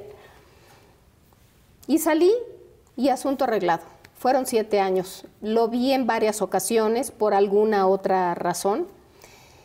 Y un día me habla y me dice, tengo que tomar una decisión muy difícil que no tiene que ver con el éxito que tiene tu programa, no tiene que ver con lo que tú haces, pero necesito cambiar la programación. Me lo planteó tan bien que yo salí rete contenta, sin chamba, sin sueldo, sin, sin posibilidades de nada. Así fue. Y te fuiste a tu casa. Y me fui a la casa y ¿Ya estabas con Álvaro? ya, ya, ya, ya, mis hijos mayores y todo. ¿Cómo crees? Sí, sí, sí, sí. Digo, mayores que te diré de 7, 10 años. Ok. Y entonces, pues yo llegué a mi casa contenta porque fue muy educado, me lo planteó muy bien, jamás me pasó por la cabeza, jamás el hecho de que me habían corrido. Y entonces dije, creo que es la primera vez que pu- puedo tomar unas vacaciones con mis hijos y pasármela rico, ¿no? Pues ¿dónde que ahí te voy a... ¿Dónde fue? A Cancún primero. Y en Cancún. Rin, rin. Oye, Pati. Ricardo Salinas era vecino mío, de rancho. Y teniendo una relación con hijos y hijos. Que ¿Qué ustedes crees? llevaban a la escuela. Yo llevaba a sus hijos a la escuela y su esposa recogía a sus hijos y a los míos de la escuela. O sea, hacían ronda. Hacíamos ronda. Pues era lo más fácil, ¿no? Y entonces, pues regreso yo de Cancún y, y rin, rin, la llamada telefónica. Oye, Pati, ¿no quieres venir a platicar conmigo a la casa? Porque fíjate que me gané la concesión de, de Azteca, de. Imevisión en esa época. Pues ahí voy. Y empezamos a platicar. ¿Por qué no te vienes de asesora? Dije, ¿de asesora? Sí. siempre, pero me- siempre dijiste sí, a todo. sí, sí, a la primera, eso me gusta. Dije, Para que nada. nos pongamos buzos que cuando te dicen algo y te da nervios, sí. Ya Claro. luego aprendo. Sí. Por supuesto, Claro. ¿no? Y entonces le dije, Ay, nada más que me quiero tomar una semana con mis hijos en Oaxaca. Pues tómatela. Me fui a Oaxaca. Mal llegué a Oaxaca cuando ya estaba la llamada de Álvaro. Pati, que dice Ricardo que te regreses porque ya va a tomar posesión. Y ahí vengo. Y tomó posesión Ricardo en agosto. Yo llegué a finales de agosto y hasta ahorita. Esto fue hace 30 años. Wow. Ahora entiendo también entonces esa dupla co- con, Ricardo Salinas Pliego. O sea, no solamente es todo tu talento y la experiencia y lo- los resultados que se han dado. es, es ese asunto de vamos a empezar juntos algo. sí, O sea, sí. vente a la posesión porque vamos juntos. Sí, y fuimos seis personas con él. Y cinco hombres y yo la única mujer Wow. en ese, en ese inicio. Y me tocó de todo, barrer, barrer trapear, sacudir, este, reacomodar, quitar, poner, este, de todo. Oye, que cuando llegaste estaba José Ramón Fernández y como que no hubo muy buena vibra ahí. entre No, ustedes. hombre, parecía un ogro, ladraba. A partir de, de- de ese medio encontronazo, medio, porque no fue, la verdad, hicimos una muy buena relación durante muchísimo tiempo. Hasta que él se fue, pero continúa una buena amistad Oye, y ahí empieza en medio del espectáculo, en medio del espectáculo. que es el previo a Ventaneando. el previo a Ventaneando. Primero fue directora de producción, Ajá. que tenía que ver absolutamente con todo, con los estudios, con el maquillaje, con el vestuario, con los aretes, con todo. eBay Motors es tu socio seguro. Con trabajo, piezas nuevas y mucha pasión, transformaste una carrocería oxidada con 100.000 millas en un vehículo totalmente singular. Juegos de frenos, faros, lo que necesites, eBay Motors lo tiene. Con Guaranteed Fee de eBay, te aseguras que la pieza le quede a tu carro a la primera o se te devuelve tu dinero. Y a estos precios, quemas llantas y no dinero. Mantén vivo ese espíritu de Ride or Die, baby, en eBay Motors. ebaymotors.com. Solo para artículos elegibles se aplican restricciones. Algunos les gusta hacer limpieza profunda cada sábado por la mañana. Yo prefiero hacer un poquito cada día y mantener las cosas frescas con Lysol. El limpiador desinfectante Brand New Day de Lysol limpia y elimina el 99.9% de virus y bacterias. Y puedes usarlo en superficies duras y no porosas de tu hogar con una fragancia que lleva a tus sentidos a un paraíso tropical. No solo limpies, limpia con Lysol. También en ese revoltijo crea el Cefat. También en eso, junto con Nacho Suárez y los demás, levanta los estudios de, de Azteca Novelas en esa época. Y además, haz la negociación con los artistas que vamos a empezar con las novelas. Y aquello fue la locura. O sea, tú ibas uno por uno y a verlas. A contratarlos a ponerme de acuerdo, cuánto quieres, no quiero, fíjate que nada más hay esto, lo aceptas sí o no, y, a convencerlos. Y... La mayoría de los artistas estaban en Televisa. La gran mayoría. ¿Y cómo le hacían para llevárselos a, a la TV Azteca? Muchos no, no tenían la, la, exclusividad, pero hay una anécdota que, que yo no sabía, a mí me llamó mucho la atención. Estaba yo, imagínate, nada personal, con Rogelio Guerra. Si era nada personal, sí, ¿verdad? Con Rogelio Guerra como el protagonista. No, no era nada personal, bueno, o sí, no me acuerdo. El asunto es que arreglo con él que va a cobrar 10 mil, te estoy hablando de hace 30 años, 10 mil pesos por capítulo, ¿no? Y entonces un día me dice, oye, ahora que lo voy a firmar, me gustaría platicar contigo, ¿te vienes a desayunar a un Sambors? Pues ahí voy a desayunar al Sambors. Entonces, a la hora que llego yo con todo mundo para que firme, ya sabes, los contratos y shu, shu, shu, me dice, pero los 10 mil son dólares, ¿verdad? Dije, no, Rogelio, son 10 mil pesos. Y yo cojo el, y lo retiro, dime si lo aceptas o no. No, sí, claro. Ah. Y lo firmó. Pero cuando dijo 10 mil dólares, yo me fui para atrás, yo nunca hablé de dólares. Y como eso, pues ya no me acuerdo los demás contratos, pero todas esas novelas que produjo este Epigmenio Ibarra, pues obviamente yo tuve que ver en la contratación de todo el mundo. Wow, entonces primero toda la parte ejecutiva, pero además como ya habías estado, es lo bueno de saber hacer todo, hasta tapar. ¿Verdad? O sea, saber hacer todo realmente y sacudir, porque realmente sabes cómo organizar todo, porque si tenías ya ese know-how, ese cómo hacer las cosas hasta, ese, hasta ese momento. Entonces empieza a hacer todas las... Y te voy a decir una cosa, si no sabes, busca quien lo haga. Pero alguien que sea honesto, que sea leal, que sea talentoso y que sepa realmente hacer lo que tú estás pidiendo si tú no lo sabes hacer. Claro. ¿no? Qué relajo traerse entonces a la gente de Televisa. Pero a mucha gente con mucha disposición. Eh, Héctor Bonilla fue uno de los primeros que dijo, le entro, vamos a levantar esto. También este, Demian Bichir, también Sofía Álvarez, todo ese grupo de actores que iniciaron con nosotros la época de las telenovelas, por supuesto que llegaron con toda la fuerza del mundo. Sí, pues bueno, después iba a poner más complicado, porque después cuando salió Ventaneando ahí sí ya Televisa y TV Azteca eran así tremendos, ¿no? Nosotros los veíamos como el anticristo, ¿no? Era como... era porque en Televisa nadie le había pegado. o sea, en realidad nadie le había pegado tan fuerte como cuando empezó Nada Personal, este Café con Aroma de Mujer y Ventaneando. Mirada de mujer. pero Mirada de Mujer, esos fueron los tres trancazos que era así de... Que es, porque era Televisa y era Televisa, ¿no? Sí, sí. Oye, y entonces, ¿cómo empieza entonces en medio del espectáculo? Un buen día se necesitaba programar algo. Le dije, bueno, pues es muy fácil, podemos hacer algo muy, para mí, muy sencillo, que es un noticiero de espectáculos y así sale el medio del espectáculo. ¿Había algo en Televisa? En Televisa no, pero en cuanto salimos nosotros, salió Televisa con un programa con Talina Fernández, que tenía que ver algo del espectáculo. Y me acuerdo que me dijeron, oye, pero ¿qué onda? ¿Qué vas? ¿Qué, qué, qué, cómo es posible? Le digo, pues estamos en la competencia, eso va a ser y van a ser más, no se preocupen. No, ¿no estás preocupada? Le dije, no, que se preocupen ellos. Yo tengo toda la libertad para hacer lo que ellos no pueden hacer. Porque el medio del espectáculo empezó a hablar de las erratas, fue como un previo de Ventaneando, de las erratas de la pantalla de Televisa.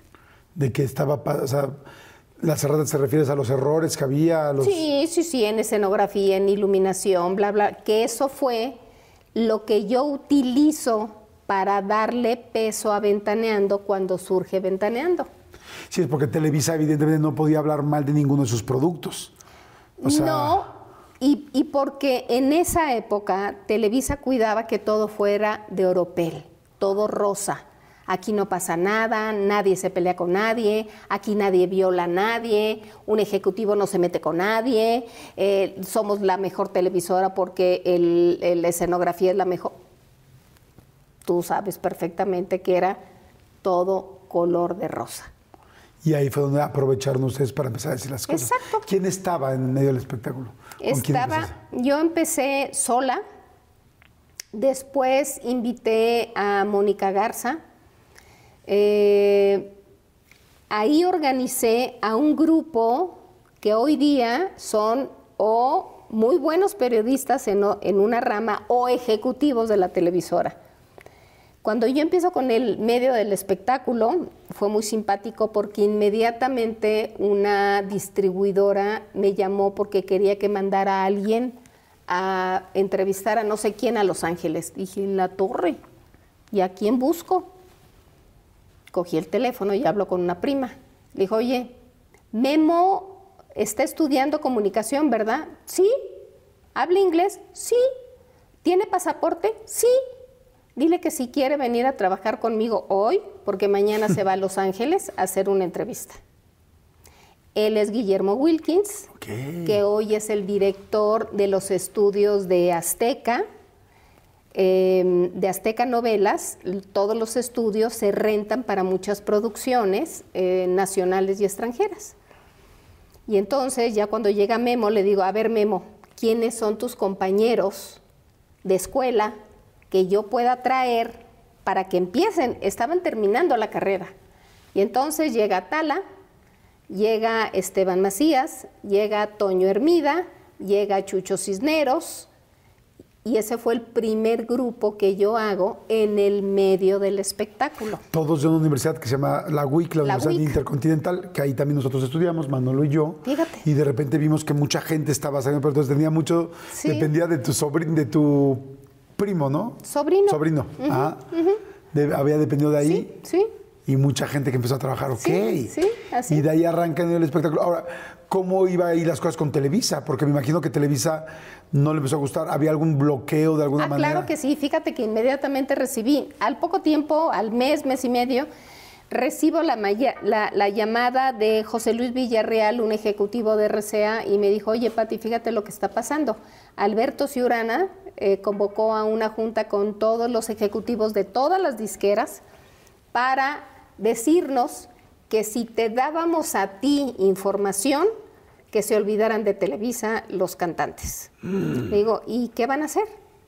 Pues les dijimos que no, que porque tú nos estabas ofreciendo mucha publicidad para todos los artistas. Habrá quien a lo mejor dijo, mejor no le entro, no sé, pero sí empezaron, en el caso de los cantantes, a darnos entrevistas y a invitarnos a las giras, presentación de discos, bla, bla, bla. Pero a la hora de que tiene que ver con ciertas figuras, pues ya como que tenían miedo. Y era natural. Claro, eh, es natural. Has tenido un programa, tienes la competencia, pues cada quien empieza a utilizar sus armas y sus herramientas, así como ustedes están utilizando las suyas de, pues yo utilizo y voy a decir lo que no dicen allá. Ellos dijeron, ah, pues yo tengo mucho poder y yo voy ahorita a aprovechar el poder que tengo para, para poderles este bloquear. Claro, claro. Y entonces hubo Pero cosas... nunca te daba nervio, nunca así como de, ay, nos van a, son grandísimos, nos van a... ¿De dónde sacaste esa seguridad? Pues quién sabe. no tengo la menor idea, pero resulta un reto tan, pero tan maravilloso el hecho de que te digan no, porque vas a buscar el sí. Yo siempre les he comentado a los reporteros que siempre, que piensen que siempre tenemos el no. Y vamos a pensar que vamos por el sí. El no también es una respuesta muy interesante. Es una noticia que te está diciendo el artista que no quiere. Y eso lo empezamos a utilizar. ¿Y cómo armaste Ventaneando? Porque además, o sea, eh, el decir que ahora vamos a ser Ventaneando, pasan de medio del espectáculo a Ventaneando, pero ese primer En esa crew, época, ese primer, ese- ese primer grupo de, pues a la gente que tenías a tu equipo era fantástico. Claro, fíjate que te voy a platicar. Esa idea es de Carmen Armendaris. Carmen Armendaris un día me dijo, Chapoy, vámonos a desayunar. Me fui a desayunar. Ella producía, junto con otro muchacho, un programa para Azteca. Y entonces, pues me voy a desayunar con ella y me dice, oye, ¿y si hacemos un programa donde, donde hablemos de los artistas? Pero no nada más lo que hacen, sino todo lo que no hacen este, le dije, mira, lo voy a plantear, pero yo, yo iría como tu productora ejecutiva o tu productora lo- asociada, porque yo ya, ya, no, ya con el mundo, con el medio del espectáculo, ya con ese tengo. Imagínate lo que venía. O sea, Ni por aquí. O sea, no lo olfateé. Y entonces se lo platico a Ricardo y Ricardo me dice, va, hacemos el piloto en diciembre, ¿se llamaba Ventaneando desde el principio? Desde el principio le pusimos, no, no me acuerdo que el piloto salió con otro nombre, Ajá. no me acuerdo cuál. Y entonces ella trajo a Pepillo, Pepillo trajo a un amigo. Pepillo estaba en Televisa. Origen. Pepillo todavía no trabajaba en Televisa, eh, trabajaba mucho en un programa de radio con Kipi Casado y hacía sociales en algún periódico, no me acuerdo en cuál. Y entonces eh, era Pepillo, un amigo, Marta eh, Figueroa. Marta Figueroa, que trabajaba conmigo de reportera en, en- en ese tiempo. Ella había dejado de trabajar con Raúl Velasco, yo ahí la conocí, se vino a trabajar conmigo y le dije, me parece que tú debes de estar ahí, y no me acuerdo cuál era la cuarta persona. Total, Pedro. Ay, Pedro, perdón. Ay, qué burra. Y entonces Pedro también lo trajo este, Carmen, porque Pedro se pasaba muchas tardes platicando con la mamá de Carmen viendo las novelas. ¿Cómo crees? O sea, ah, claro. o sea, no Pedro era Moya- que se dedicaba o que No, fuera no, periodista. No, no, no, no, no. Pedro es economista y platica muy sabroso las novelas y pasaba la tarde con su mamá echándose el chal. Así de fácil. Y ahí va Pedro. Y entonces, total, les dimos los temas a desarrollar, se empieza a grabar y le digo a Carmen, oye, esto es un petardo, esto es horrendo, esto no va a gustar. Y entonces paro la grabación y les digo, Tú a cuadro. no, yo Solo estaba en la cabina, yo estaba en la cabina viéndolos. Ah, ok. Y dije, está horrendo eso. Me salgo de la cabina, le digo, esto no funciona, les voy a decir cómo es. Y me siento. Y empieza el programa. Y empiezo con la dinámica que ya conocemos, ¿no? Pedro me hablaba de usted, muy formal, ¿no? Muy discreto. ¿Quién iba a pensar después que ¿Quién iba a, iba a pensar? confundir Hellmans con ¿No? McCormick? ¿no? Sobre todo. Entonces, presento el piloto, haz de cuenta los primeros días de enero, lo ve Ricardo y me dice, sales al aire el 22. ¿Cómo que el 22? Sí, pero contigo, Claro. porque no me gustó fulano y mengano. Entonces nos quedamos Marta, Juan José, Pedro y yo. Y así empezamos ventaneando. A las 11 de la noche por el Canal 7 y a los pocos días ya estábamos en el 13 y, al, y ya, hace 27 años de esto. Fue una locura. Yo me Una acuerdo que en ese momento algo de lo que era impresionante era la química. Sí. O sea, la química que tenían era Sí. fantástica, ¿no? Además de que evidentemente pues estábamos muy acostumbrados a ver las notas nada más de Televisa, ¿no? Entonces ver la contraparte Ajá, ajá. donde sí, como decíamos, se podía hablar de cualquier cosa. Y de los jaloneos y de que nos aventaban el micrófono y de que sacábamos eh, el que Daniela, después de que Miguel Bosé le daba un beso, Daniel Bosé se limpiaba el, el cachete, o sea, porque empezamos a monitorear todo lo que ocurría en la televisión abierta, todo absolutamente apegándonos al- a la crestomatía, donde podías utilizar hasta un minuto de, para hacer tu crítica de lo que sucedía. A ver, eso es algo muy importante que quiero que toquemos nada más. Primero dijiste algo, me aventaban los micrófonos.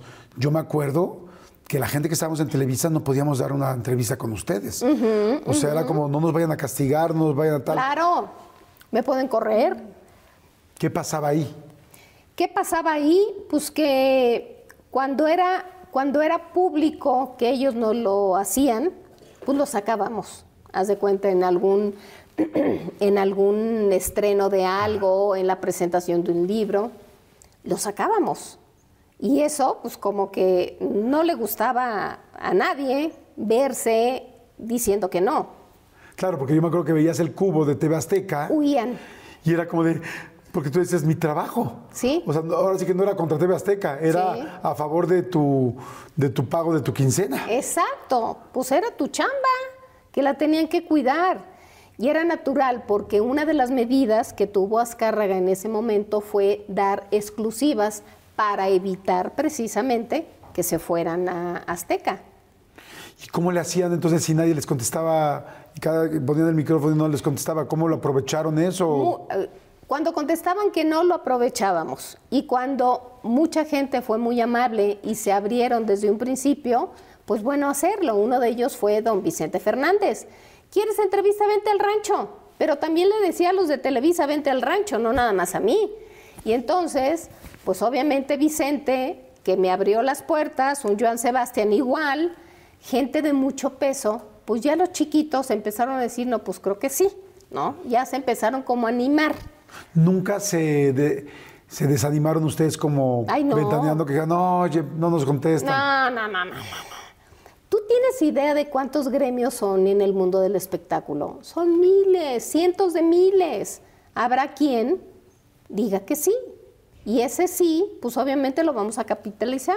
Y así lo hicimos. Y empezó a crecer y a crecer, a crecer. Sí, sí, sí. ¿En qué momento llegó Bisoño?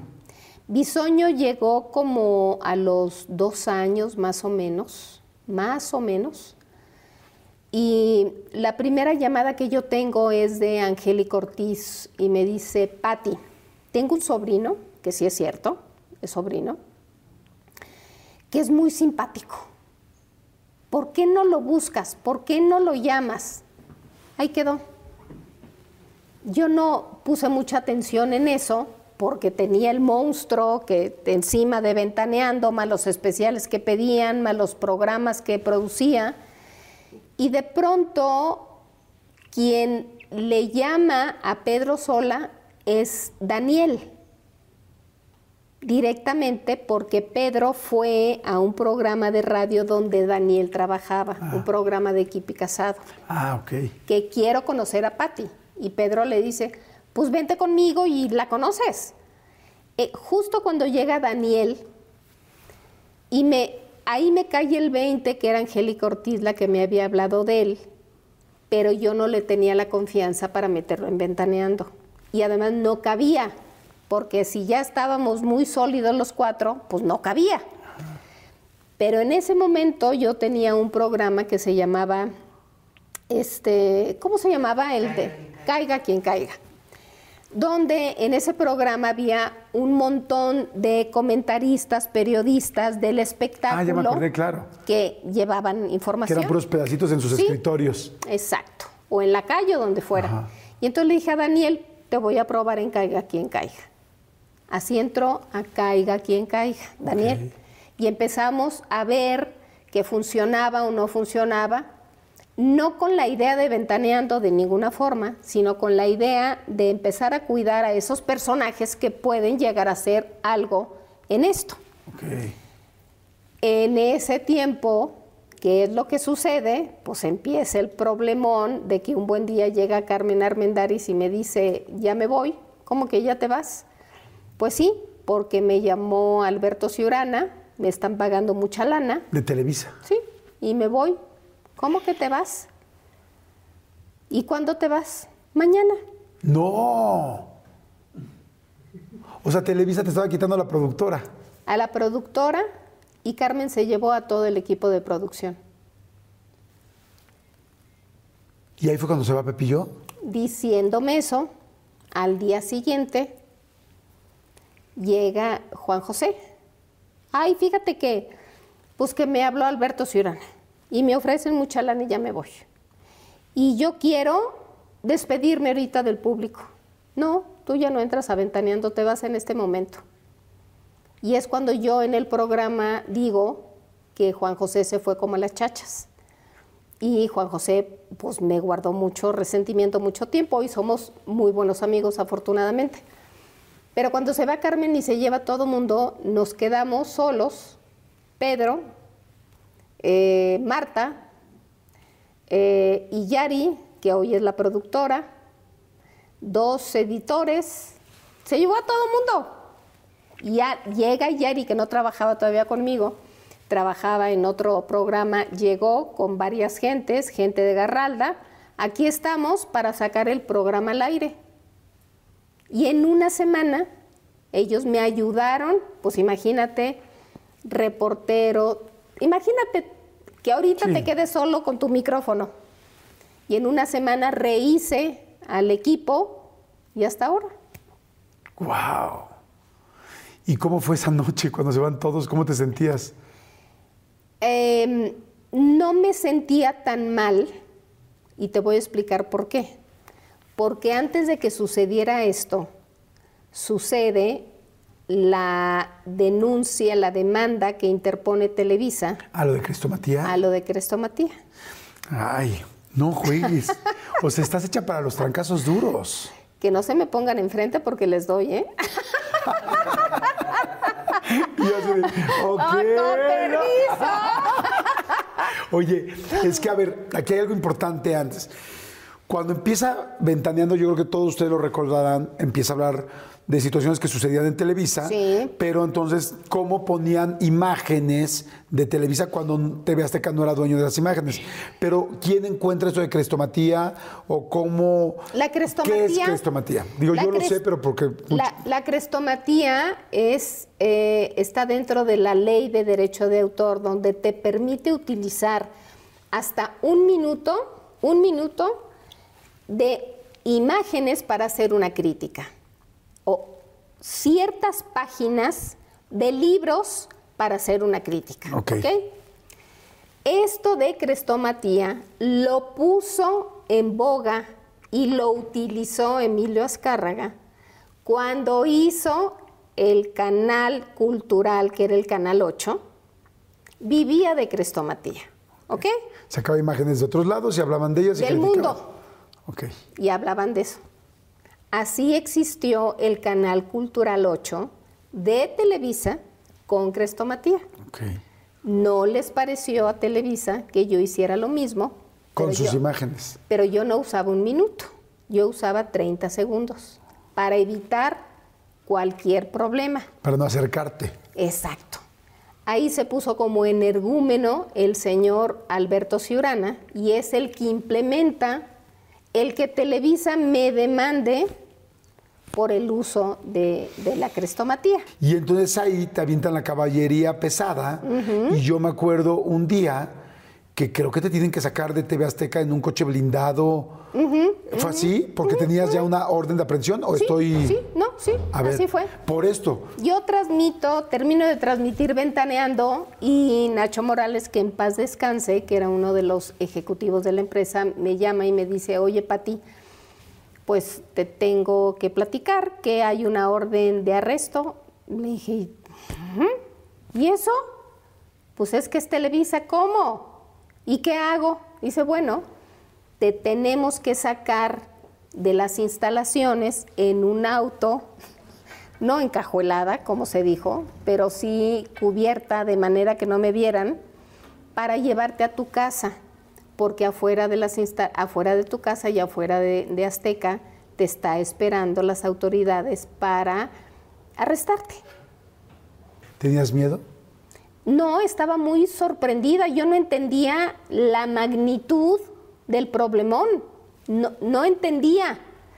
Y entonces... O sea, ¿no creíste que te pudieran llevar o pues sí? No, yo dije, ¿cómo? Estoy trabajando. Es mi trabajo. No he cometido un delito, no he matado a nadie, pago mis impuestos. ¿Por qué? La hazaña. Me meto a mi casa, le platico a Álvaro, Rodrigo estaba en, en Idlewild eh, estudiando música, Pablo en ese momento tendría 12 añitos más o menos. ¿Él se enteró, Pablo se enteró de lo que estaba pasando? Espérate. Entonces, eran, pues no, no me acuerdo exactamente las fechas, pero ese día Pablo, al día siguiente Pablo no iba a la escuela.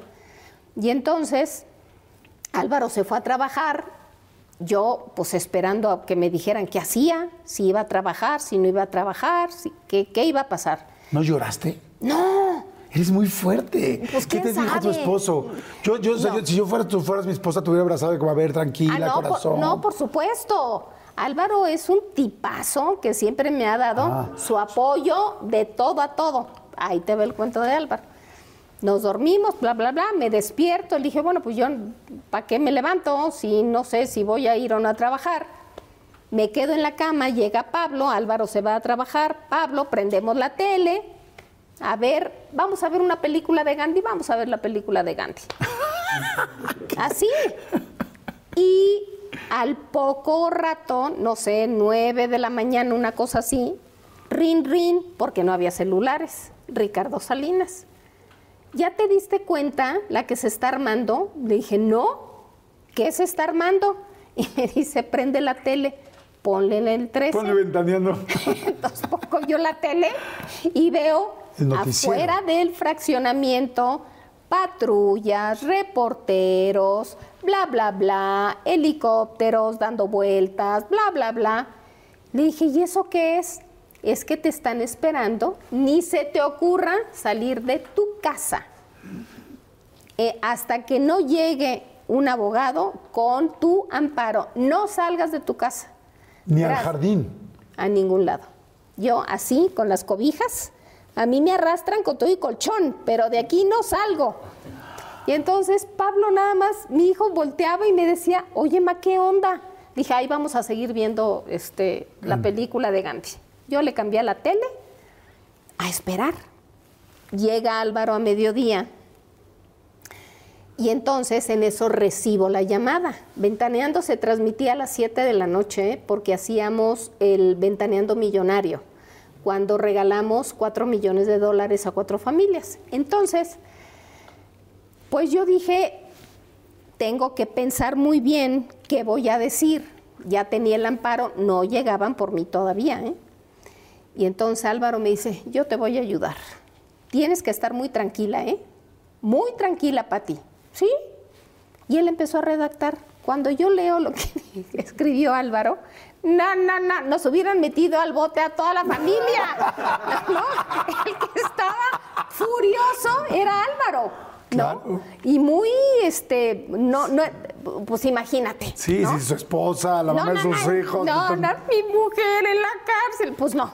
Y entonces, pues llega el abogado y yo con mucha frialdad fui al vestidor. ¿Cuál es el vestido que me, que, que me siento a gusto? ¿Cuál es el color que me favorece? Claro, estaba yo en plena evasión del pavor, ¿no?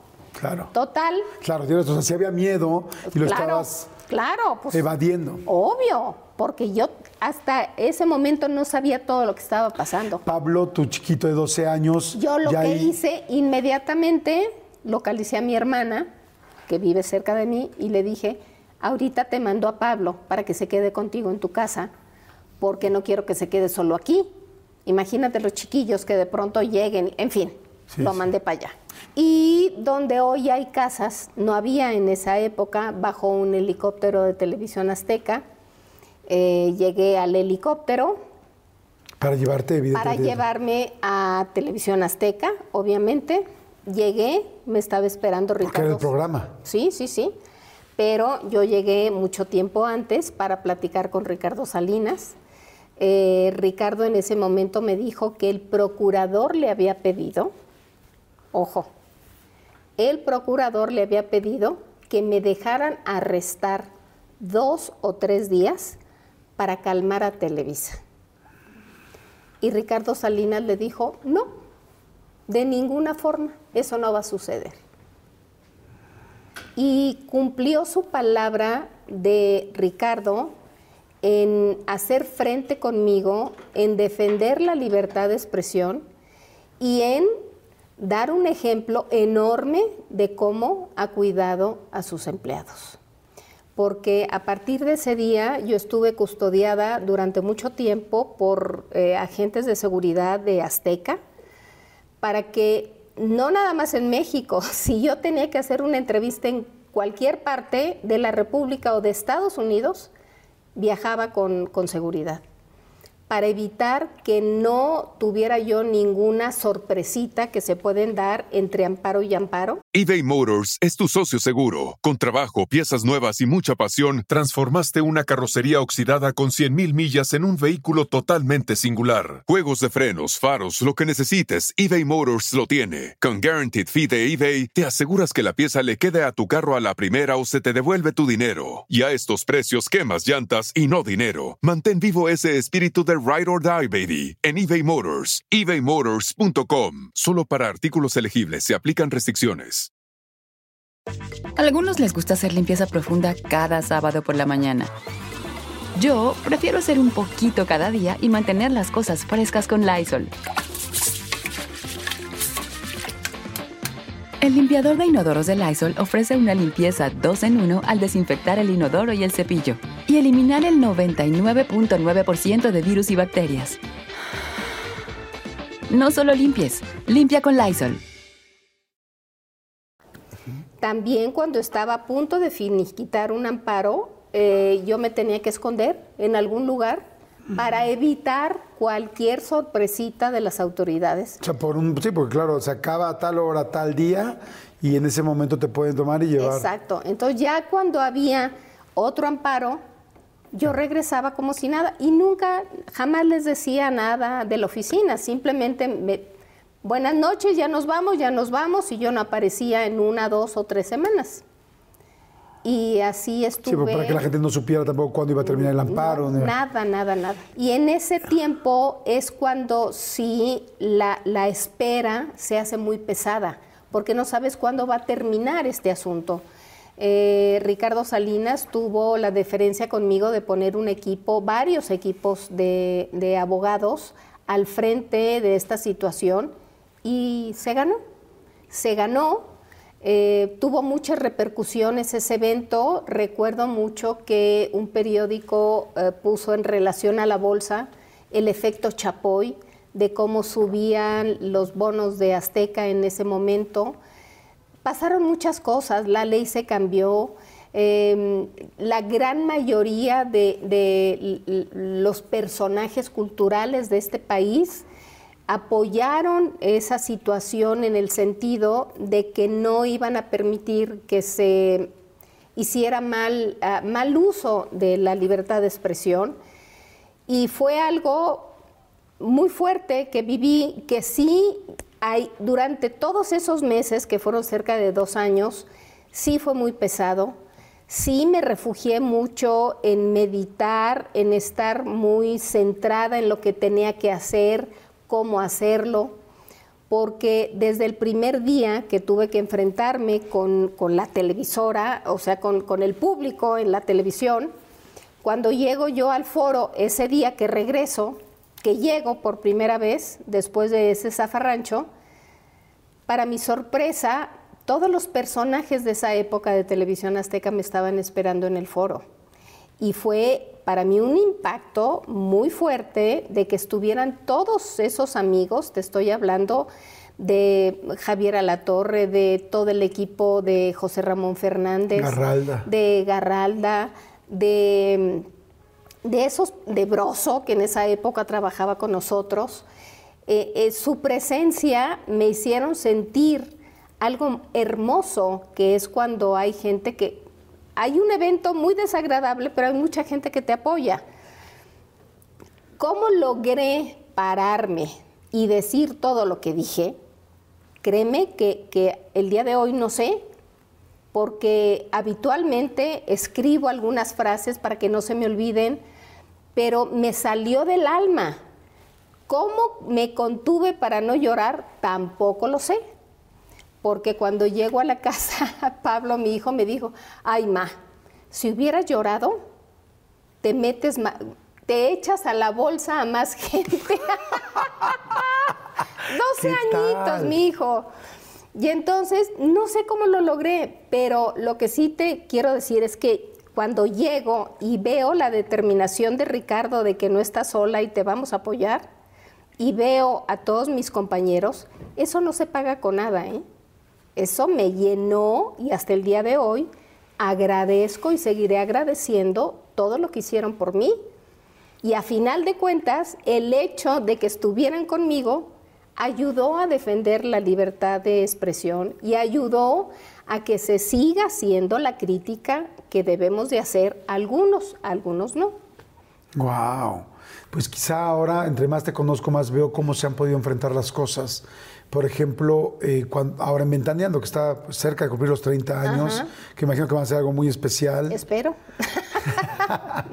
este, todos estos momentos difíciles que han pasado, han habido, ha habido muchos momentos duros. Eh, ¿Cómo lo sobrepone? De repente cuando se habla de alguien o cuando se dice algo fuerte, como en el momento de Joan Sebastián, cuando se abrió el asunto de la infidelidad de Joan Sebastián este, con, con Arlet y toda esta situación los enojos, las molestias, tal. ¿Cómo se maneja eso? ¿Cómo lo manejas?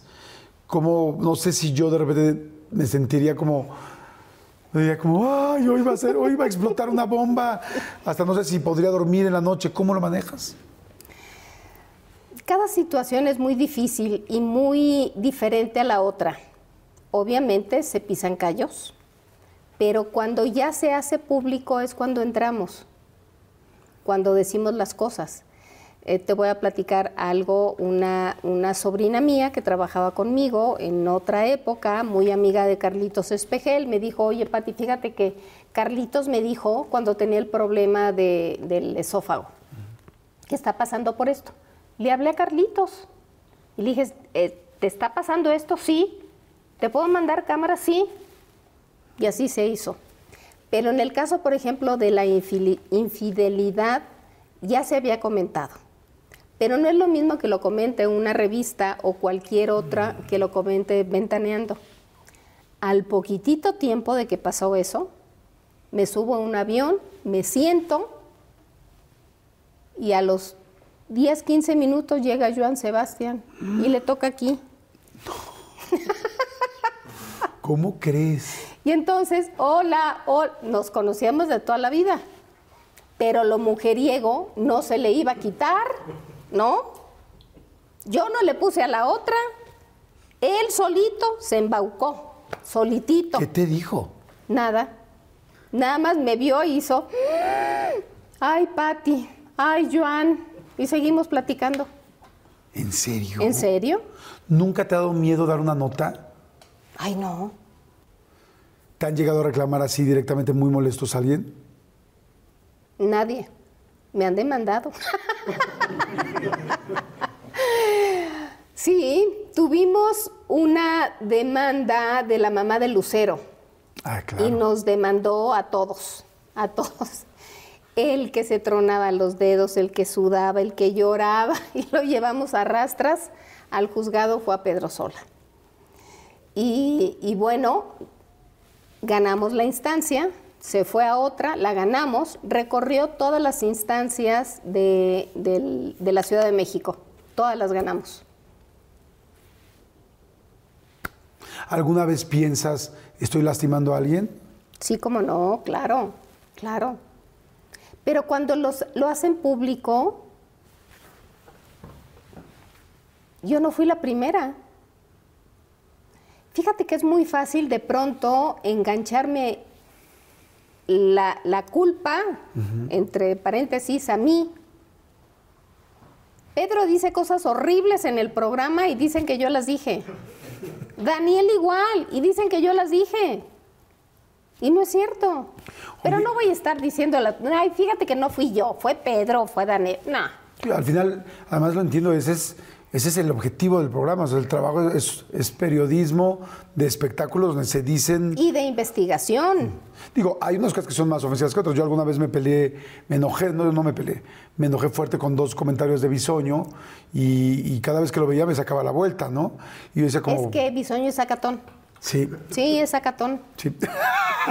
No, pues sí, sí. Oye, es cierto que, y alguna, creo que ya algún día lo platicamos, y de hecho tengo muchas ganas de entrevistarlo y algún día lo platicamos, porque va, pues, Sí. va pasando el tiempo y uno se va dando cuenta Y y, lo dice, oye, entiendes, claro. ¿no? Y no pasó Y estamos nada. todos en este medio y es parte de, ¿no? Eso no significa que no te duela o que no te lastime y, Claro. y viceversa, que uno tenga o no tenga miedo de enfrentarse Sí. a alguien.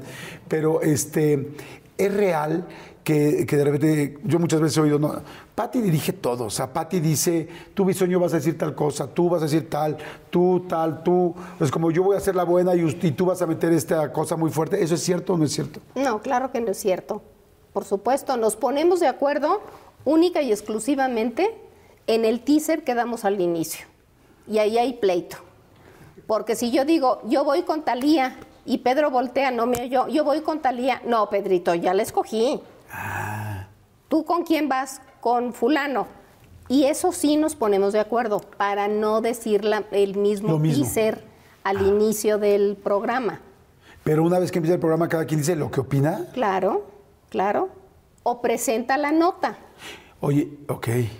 Y comentamos, haz de cuenta, eh, Daniel presenta la nota de, ¿a quién te puedo decir? Paulina Rubio. Yo la aderezo con alguna cosa, si es que tengo algo, si no, no. Igual Pedro o Mónica o Lineto o Rosario.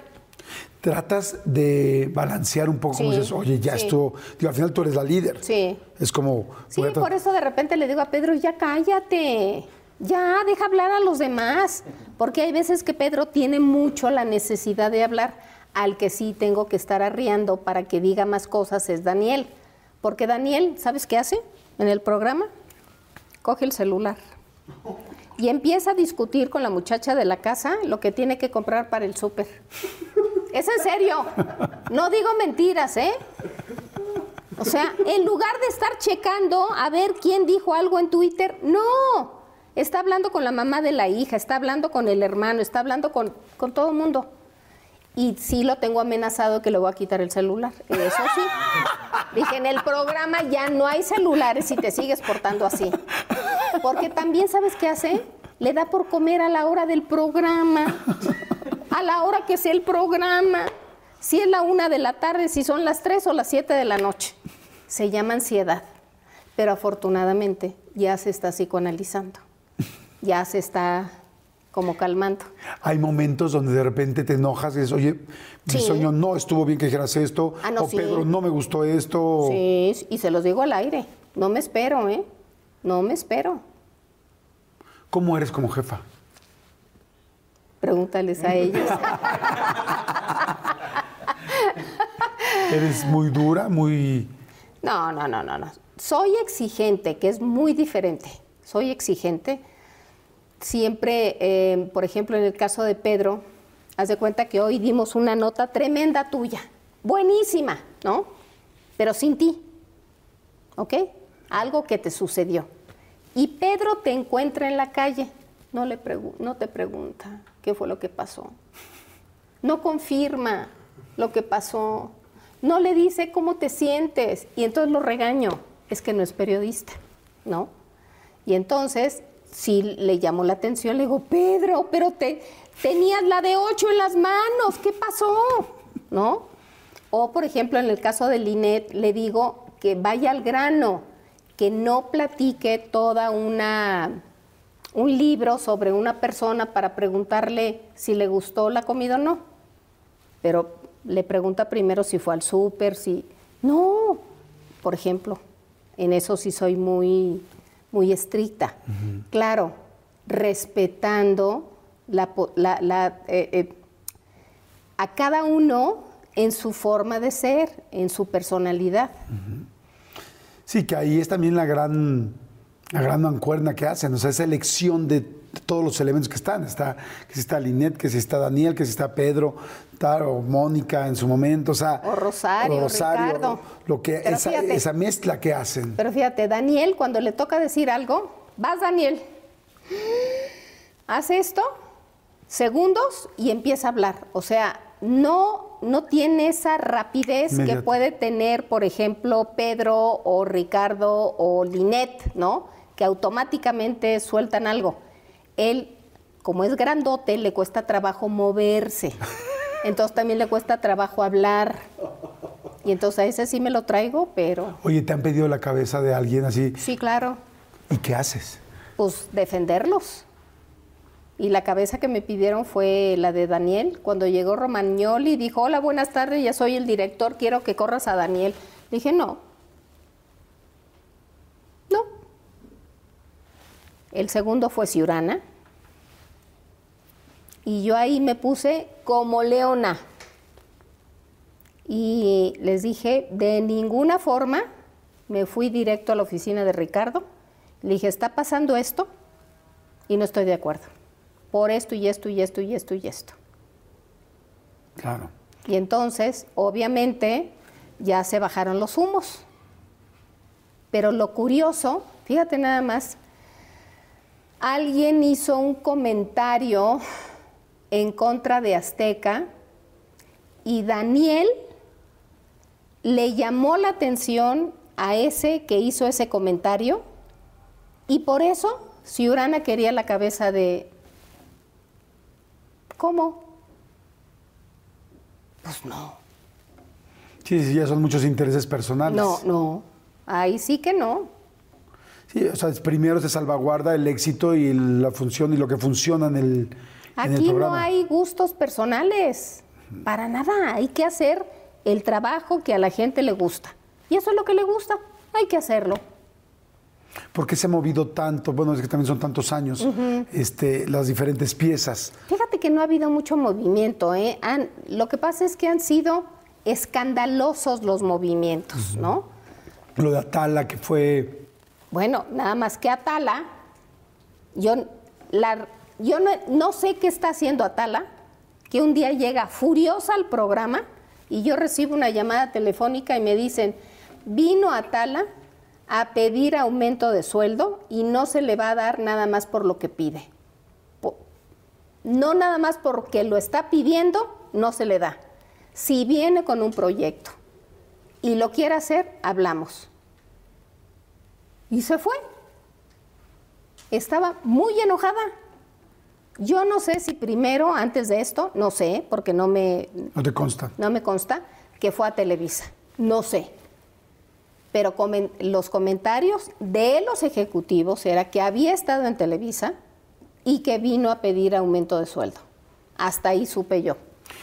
Independientemente de las circunstancias de las personas que se han ido y han regresado, las más bien de las que se han ido, ¿quién te ha dolido mucho? Que digas, porque hay gente que cuando uno está liderando un equipo dices, qué lástima que lo hiciste así, o qué lástima que lo pensamos así. Juan o tal. José Origel.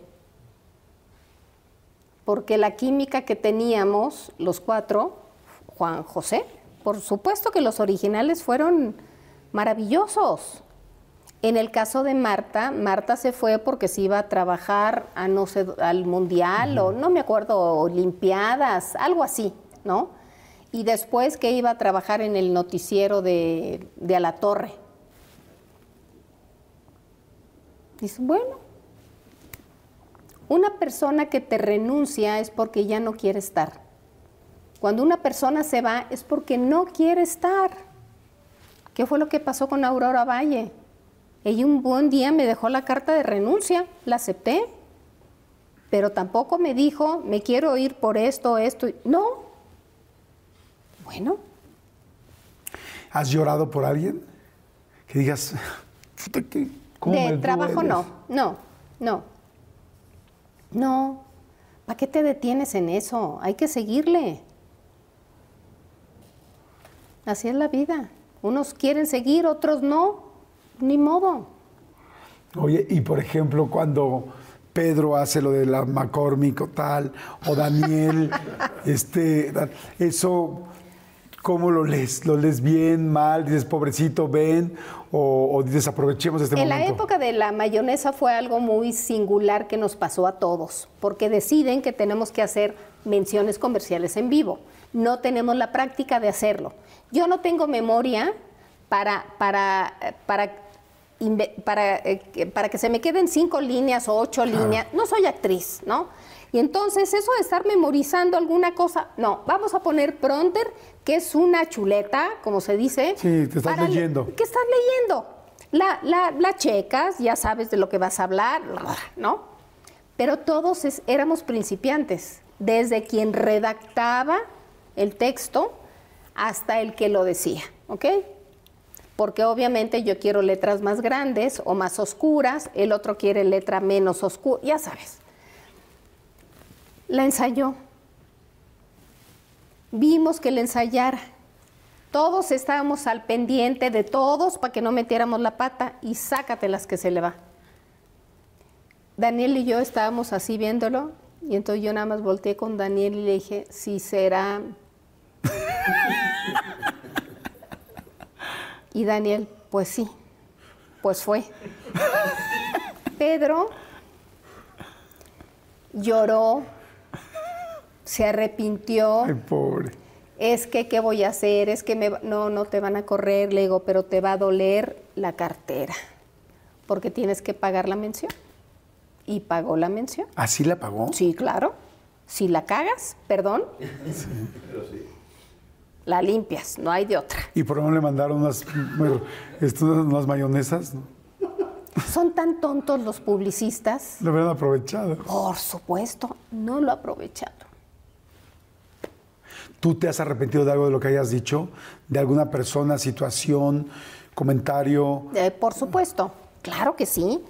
Y lo de Yuridia, ahora que, surgió, eh, dijiste, sí, me equivoqué y ofrezco una disculpa. Sí, y lo hice. Ella nunca lo pidió, ¿eh? Ni las autoridades ni nadie. Yo solita tomé la decisión. es que ahora sí los están presionando porque presionaron a, a Azteca. No, no sucedió, ¿eh? Eso no es cierto.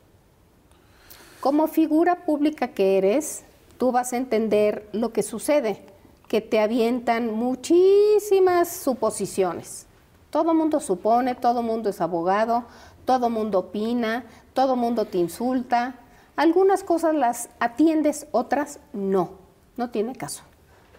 Pues la verdad, qué trabajo tan grande. Felicidades, Pati, porque sí, primero me gusta mucho escuchar cuando todos estar enfrente de una cámara, enfrente de un micrófono es es muy delicado, ¿no? Sí. Y, a veces acertamos y a veces nos equivocamos, a veces nos confundimos. Sin embargo, no todo el mundo acepta, me equivoqué o lo puedo hacer mejor o ofrezco una disculpa, tal. Entonces, eso es fantástico. Por otro lado, las situaciones, hay situaciones complicadas, ¿no? Me acuerdo mucho de aquella vez de lo de Ana Bárbara, ¿no? De Ana Bárbara que Daniel, porque además Daniel al ser creativo, porque realmente es creativo, como digo, es chistosísimo, a menos que hable de ti. Sí, claro. Cuando hablo de mí lo he odiado. ¿Me explico? Sí, sí, Pero cuando dice otra cosa chistosa te ríes, ¿no? Sí, sí. Pero, por ejemplo, estos momentos donde llega alguien y quiero entrar al foro y tal, eso te iba a preguntar, ¿es un momento incómodo o como productora y líder de un proyecto también dices, esto nos está dando rating, esto es importante, esto está llamando mucho atención? así pienso, así pienso, exactamente. Me habló Ana Bárbara, me dijo que estaba muy molesta porque Daniel había dicho que tenía ojos de marciano, ¿no? Fíjate nada más qué tontería. Y entonces me dice Ana Bárbara. Sí, porque es como de niño. Pues sí. Y entonces, sí, Ana Bárbara, si quieres venir al foro, es tuyo. ¿Pero no le dices a Daniel? No, no. Para que se arme. Para que sea real. Puede ser de mi parte, y lo acepto, muy cruel de mi parte. Daniel lloró, terminó el programa y lloró. ¿Qué te dijo? No me dijo nada, pero lloró. Después, ya que se, se asentó el asunto, ya que se dio cuenta, ya que Ana Bárbara son cuatachos y lo que tú quieras y mandes, ya me lo dijo, pero yo vi que lloró. Y entre las cosas que, dije, que yo le comenté a Daniel fue, acuérdate siempre que ante cualquier cosa que hagas, pienses o digas, va a haber una repercusión, tarde o temprano. Y va por todos, no nada más por Daniel y por mí. Y entonces Ana Bárbara llegó de la mano de, Irma Serrano, que eso como que calmó un poco los ánimos, pero sí eh, descolocó a Daniel, pero Daniel también entendió que hay una repercusión. O sea, de alguna manera lo que entiendo es en un programa de esta envergadura y de este nivel y tan importante, todos están en riesgo. En lo que hablas, tú, estás, tú acabas de ofrecer unas disculpas.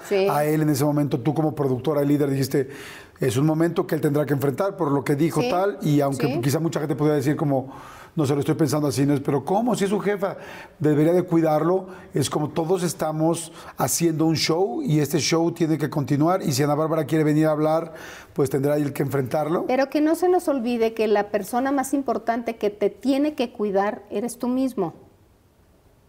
Parte de ahí. Y después, todo mundo nos tropezamos, todo mundo nos equivocamos, todo mundo metemos la pata.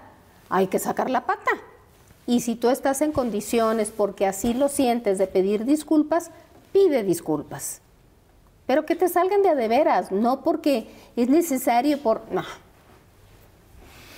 Pues la verdad, eh, está bien interesante escucharte y saber más las entrañas de cómo funciona algo así. Eh, porque además al final hay algo que sí me queda muy claro y es un líder de un proyecto, en este caso no solamente de un proyecto, sino de una televisora, porque tú has visto toda esa parte durante muchísimos años este, artística, conlleva mucho trabajo, muchos riesgos, muchos enfrentamientos, muchos momentos complicados. Sí. De entrada, en primera persona y para tu equipo también y mover y cambiar y hacer, digo, no por algo, un programa tiene 27 años de éxito y cambió la historia de este tipo de programas en el país. Así de sencillo. Ahora, pero además de todo lo que tú estás comentando, sí es importante que, que quede claro que hay muchas cosas personales en las que nos hemos apoyado. Hemos pasado por eventos complejos, difíciles en lo personal, que en el momento en que ellos quieran ventilarlo, lo comentamos. Y en el momento en que no, somos una tumba y nos protegemos y nos cuidamos. Y afortunadamente tenemos una asesoría legal de Azteca impecable en todos los sentidos. Está muy interesante, muy interesante ver cómo se maneja, cómo se logra. Te lo dije al principio, no sé si lo dije al aire o no lo dije al aire, pero decía la escuela que tú has hecho. Imagínate la cantidad. Ahorita estamos terminando la plática y tenemos dos horas de, de información. Estamos hablando de muchos años de carrera, de muchos años de idas, de subidas, de aprender. o sea, cada una de esas cosas se aprende y se sigue aprendiendo todos los días. Eh, has hecho mucha escuela, has hecho pues el, el, programa más importante que ha existido en este país, que es el país más importante de América Latina. Esa es la realidad. Le mando un saludo a todos nuestros amigos latinos. Pero en cuanto a espectáculos, este programa, perdón, este país ha, ha marcado la línea de lo que ha pasado prácticamente en todo habla hispana. Eh, y, me da gusto hoy conocerte, hoy conocer un poco más de las entrañas y conocer también a la persona, esa infancia, los niños, los hermanos, los siete hermanos, eh, tu hermana, esa, esa, complicidad tan linda que han hecho. Eh, gracias por platicarme un poco también de tu, de tu esposo, de tu vida, de ti como, de ustedes como pareja, que eso también es otro gran éxito. O sea, esa pregunta pareciera quizá menos, eh, o podría ser menos incendiaria que otra pregunta como lo que estamos hablando ahorita, y para mí es posiblemente la más importante de toda la entrevista. Cómo, cómo, uno se va adaptando a su pareja, cómo uno puede estar tantos años juntos, cómo uno puede ser socio, cómo, cada, cómo con carácter ambos fuerte y al mismo tiempo cuidador del otro. Por lo que me dices, puedes, puedes seguir. Hoy, hoy estás en una nueva etapa, que es la etapa de abuela. Cuéntame, ¿cómo es eso? Soy feliz. Tengo tres nietos. Rodrigo tiene eh, a Martina de ocho años y a Jacinto de cinco. Pablo a Lara. Y soy abuela de tiempo completo. Los invito de pronto a pijamadas a, los niños desde el viernes hasta el domingo. Jugamos, nos divertimos, se pelean, eh, se enojan, em, se divierten pero para mí ha sido un disfrute maravilloso ver cómo están creciendo, cómo van madurando, cómo de pronto ya pasaron del maternal al, kinder, del kinder a la primaria, cómo empiezan a tratar de, de hablar en inglés, porque van en escuela que les enseñan inglés, y me da mucho gusto. Yo no hablo inglés y de pronto cuando Martina me dice, Abu, ¿ya sabes cómo se dice perro? No, mi amor, dime cómo se dice perro. Pronúncialo bien. O escribe algo en inglés y le digo, ¿lo puedo leer? No, Abu, te lo leo yo porque tú no hablas inglés. Y me da mucho gusto hablar así con los niños porque te preguntan todo. Y de pronto dices, oh Dios, ya, ya no sé qué responderles, entonces rápidamente buscamos en Google qué es lo que quieren X, ¿no? Por ejemplo, qué existió antes del Big Bang. De pronto que un niño de cinco años te pregunte eso, te dices, bueno, déjame recordar todo lo que sucedió antes, ¿no? Lo disfruto mucho. Soy regañona con ellos cuando se sientan a la mesa y están cantando, bailando, gritando. Les digo que en mi casa vamos a comer en paz, sin gritar, sin hacer escándalo, y vamos a comer y platicar poquito. Está muy lindo el punto al que has llegado, ¿no? Ay, sí. O sea, como, como pareja. Sí. Es una pareja fantástica, una vida de pareja increíble. ¿Escogiste bien? Fíjate que sí.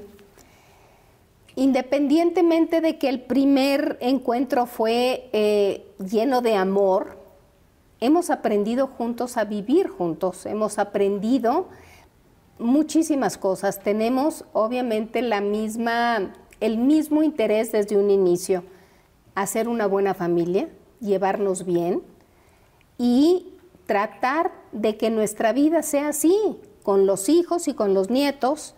Y hoy estamos en una etapa maravillosa disfrutándonos. Tratamos de viajar lo más que se pueda convivimos mucho. Álvaro es un gran conocedor de ópera, por ejemplo, de haikus, es un hombre con mucha cultura, lee mucho y me encanta aprender de él muchas cosas y, y lo amo, lo sigo amando y sigo teniendo una buena relación con él y él también conmigo. A veces me tolera, a veces lo tolero, pero a final de cuentas la base de admiración, de respeto y amor existe y ahí está. Queremos lo mejor para ambos y para nuestros hijos y para los nietos. ¿Qué es lo que a ti más te gusta de él? Mm, pues son varias cosas. Son varias cosas. Eh, básicamente que ha respetado el interés que tengo yo de mi profesión y de mi desarrollo profesional. Eso lo ha respetado siempre. ¿Qué crees que es lo que a él le gusta más de ti? Todo. si yo le hice esa pregunta, ¿qué crees tú que me contestaría? No tengo la menor idea, pero em, yo creo que entre muchas, entre ciertas cosas, el que soy una mujer muy ordenada en todo. Imagínate si, si, si deshago las maletas mías y de él y dejo todo, imagínate cómo está la casa. Las cosas en su lugar, la comida en su lugar, ¿no? Soy tremendamente disciplinada, a veces un poco exagerada, la verdad. ¿Qué es lo que más amas de tus hijos? Ay, todo. ¿De Rodrigo? De Rodrigo, que es una persona muy generosa, muy atenta, muy amorosa con su mamá muy, eh, me habla muy seguido, eh, me pregunta cómo estoy, en qué, eh, oye, quiero ver a los niños, vénganse a comer. No hay, no hay nada. Es tremendamente creativo y es un super hijo en todos los aspectos. Es un tipazo, un tipazo. Y, Pablo? es maravilloso.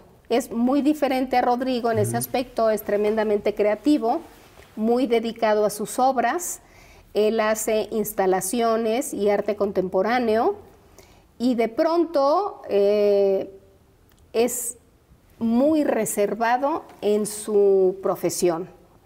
¿Cómo nos enteramos Álvaro y yo de que hay una exposición en, en Líbano o en Turquía o en Japón o en Estados Unidos o en la Ciudad de México? ¿Dónde le está exponiendo? Por la esposa. ¿Cómo cree? Es raro que él nos, nos diga, estamos, estoy en esto o el otro. Eh, el otro día le dije, no puede ser, Pablo, que en, en, las paredes de mi casa haya obra de mucha gente y no hay nada tuyo. Y entonces no me dice nada. Y de repente, hace unos días me habló y me dice, oye, ma, ¿me puedes medir la pared tal? Sí, se la medí. Y me mandó un cuadro que mañana voy a colgar. ¿Mañana literal? Mañana literal. Y entonces, eh, pero es un, es muy comprometido con la familia. Y es muy buen artista. Wow, pues que mira, la verdad te, te felicito, Patti. Te agradezco muchísimo tu tiempo, te agradezco mucho abrir tu corazón. Y al principio lo dije, eh, yo, al igual que muchísima gente, te admiramos, Gracias. pero ahora lo entiendo. No, claro que ahora entiendo por qué eh, un señor como Salinas Pliego eres su socia, no, no solo su amiga y su compañera, sino su socia, y por qué se respeta una decisión que tomas tú en esta empresa o en la que estés como se respeta. Ahora lo, lo entiendo, sí, cuando una respuesta sí está sostenida con tanta experiencia, trabajo y lealtad. No, yo te escucho hablar y digo, wow, yo no sé si yo tendría esa valentía ante esa situación, y lo digo sinceramente. Y eso no tiene nada que ver porque somos distintos y cada persona es diferente, pero tú lo tienes. Pero tú también lo tendrías. Cuando pasas por una situación así no sabes de dónde surge esa fortaleza.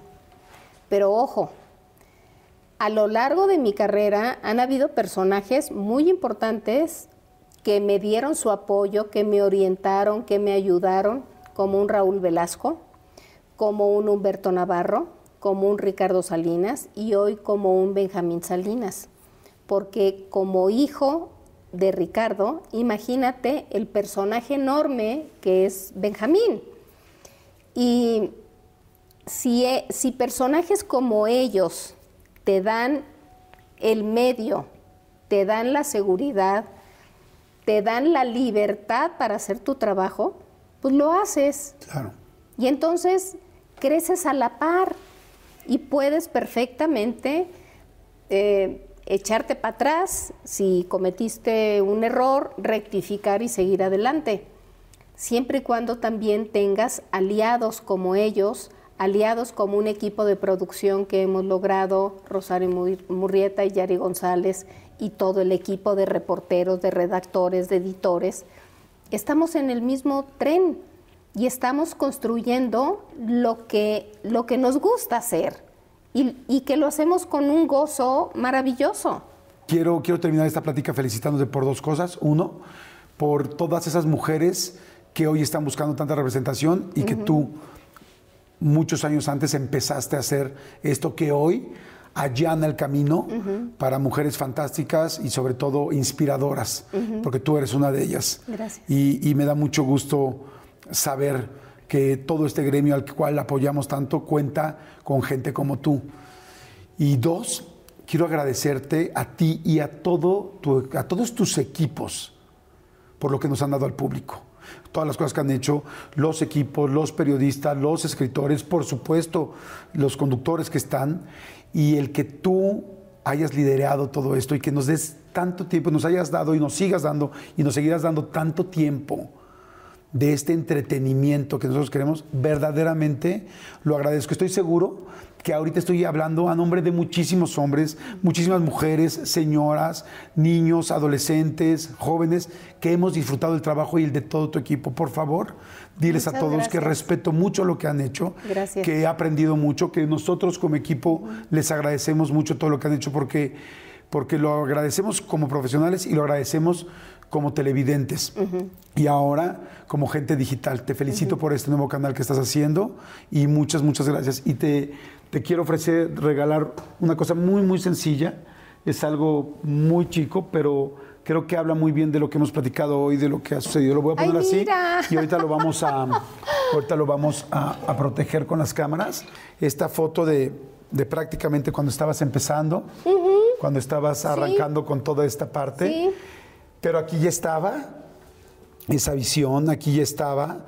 Digo, faltaba evidentemente la experiencia que irías, que irías aprendiendo, pero ya estaba la determinación, la elocuencia y ese, ese coraje y esa valentía. Después, una foto muy reciente de Ventaneando de cómo se han ido transformando las cosas y cómo los éxitos, yo creo que cuando estabas aquí no te imaginabas No, no, para todo nada. lo que iba a pasar. Porque aquí, para nada. aquí en medio hay muchísimo. Yo me fui leve porque evidentemente, bueno, no me fui leve, pero es que hay muchísimo que platicar con Patti, pero aquí hay muchísimo que pasó en medio. y cómo los éxitos se van transformando y cómo se van convirtiendo en diferentes cosas. Y ¡Ay, este, qué bárbaro! Ah, ¿Cómo son diferentes cosas? Ahí estás con parte de tu familia. sí. Estás con Rodrigo, con su esposa, con tu esposo, con tus sí, nietos. Con los nietos en Disney. Y cómo diferentes momentos de tu vida. Muchísimas gracias. Yo No, estuve hombre. a punto de, de voltearlos. Porque decía, ¿por qué están así? Al fin, productora. Esta fotografía es de Televisa, porque ese peinado es de Alfredo Palacios. Ok. Qué bonito, qué lindo detalle. No, hombre, con mucho gusto, con mucho gusto de parte de toda la Qué producción. bárbaro. Te queremos mucho, te admiramos mucho. Te agradecemos que estés aquí, pero sobre todo te agradecemos ese liderazgo, acompañar a tus equipos y todo lo que nos has dado a todos. Muchísimas gracias, mi querido Jordi. Pues estoy muy contenta, muy cansada. Tengo que tomar como 5 litros de, de pedialite. Te ofrecí tequila, pero. No, ¿eh? No. Desde el principio quisiste agua, ¿no? Siempre, pura agua. Sí. Qué bárbaro, qué lindo. No. Me encantó tu- tus preguntas. Eres bueno. Gracias. Muy bueno. Muchas y no gracias. Mm. de ahorita, ¿eh? De siempre. Eres un lindo. Viniendo de Gracias, ti es, bueno, un gran, Gracias, gran halago. Gracias a ti, Pati, gracias Gracias. por todo. Gracias a ustedes por estar aquí. Sigan viendo Ventaneando y todos los proyectos nuevos Claro, que vengan. claro. Y, este, y pues bueno, gracias, gracias a todos, gracias por estar ti, aquí. Jordi. Gracias, Pati, Eres te agradezco mucho, te adoro. te adoro. y este, nos gracias. vemos la siguiente. Gracias a todos, cuídense. Bye.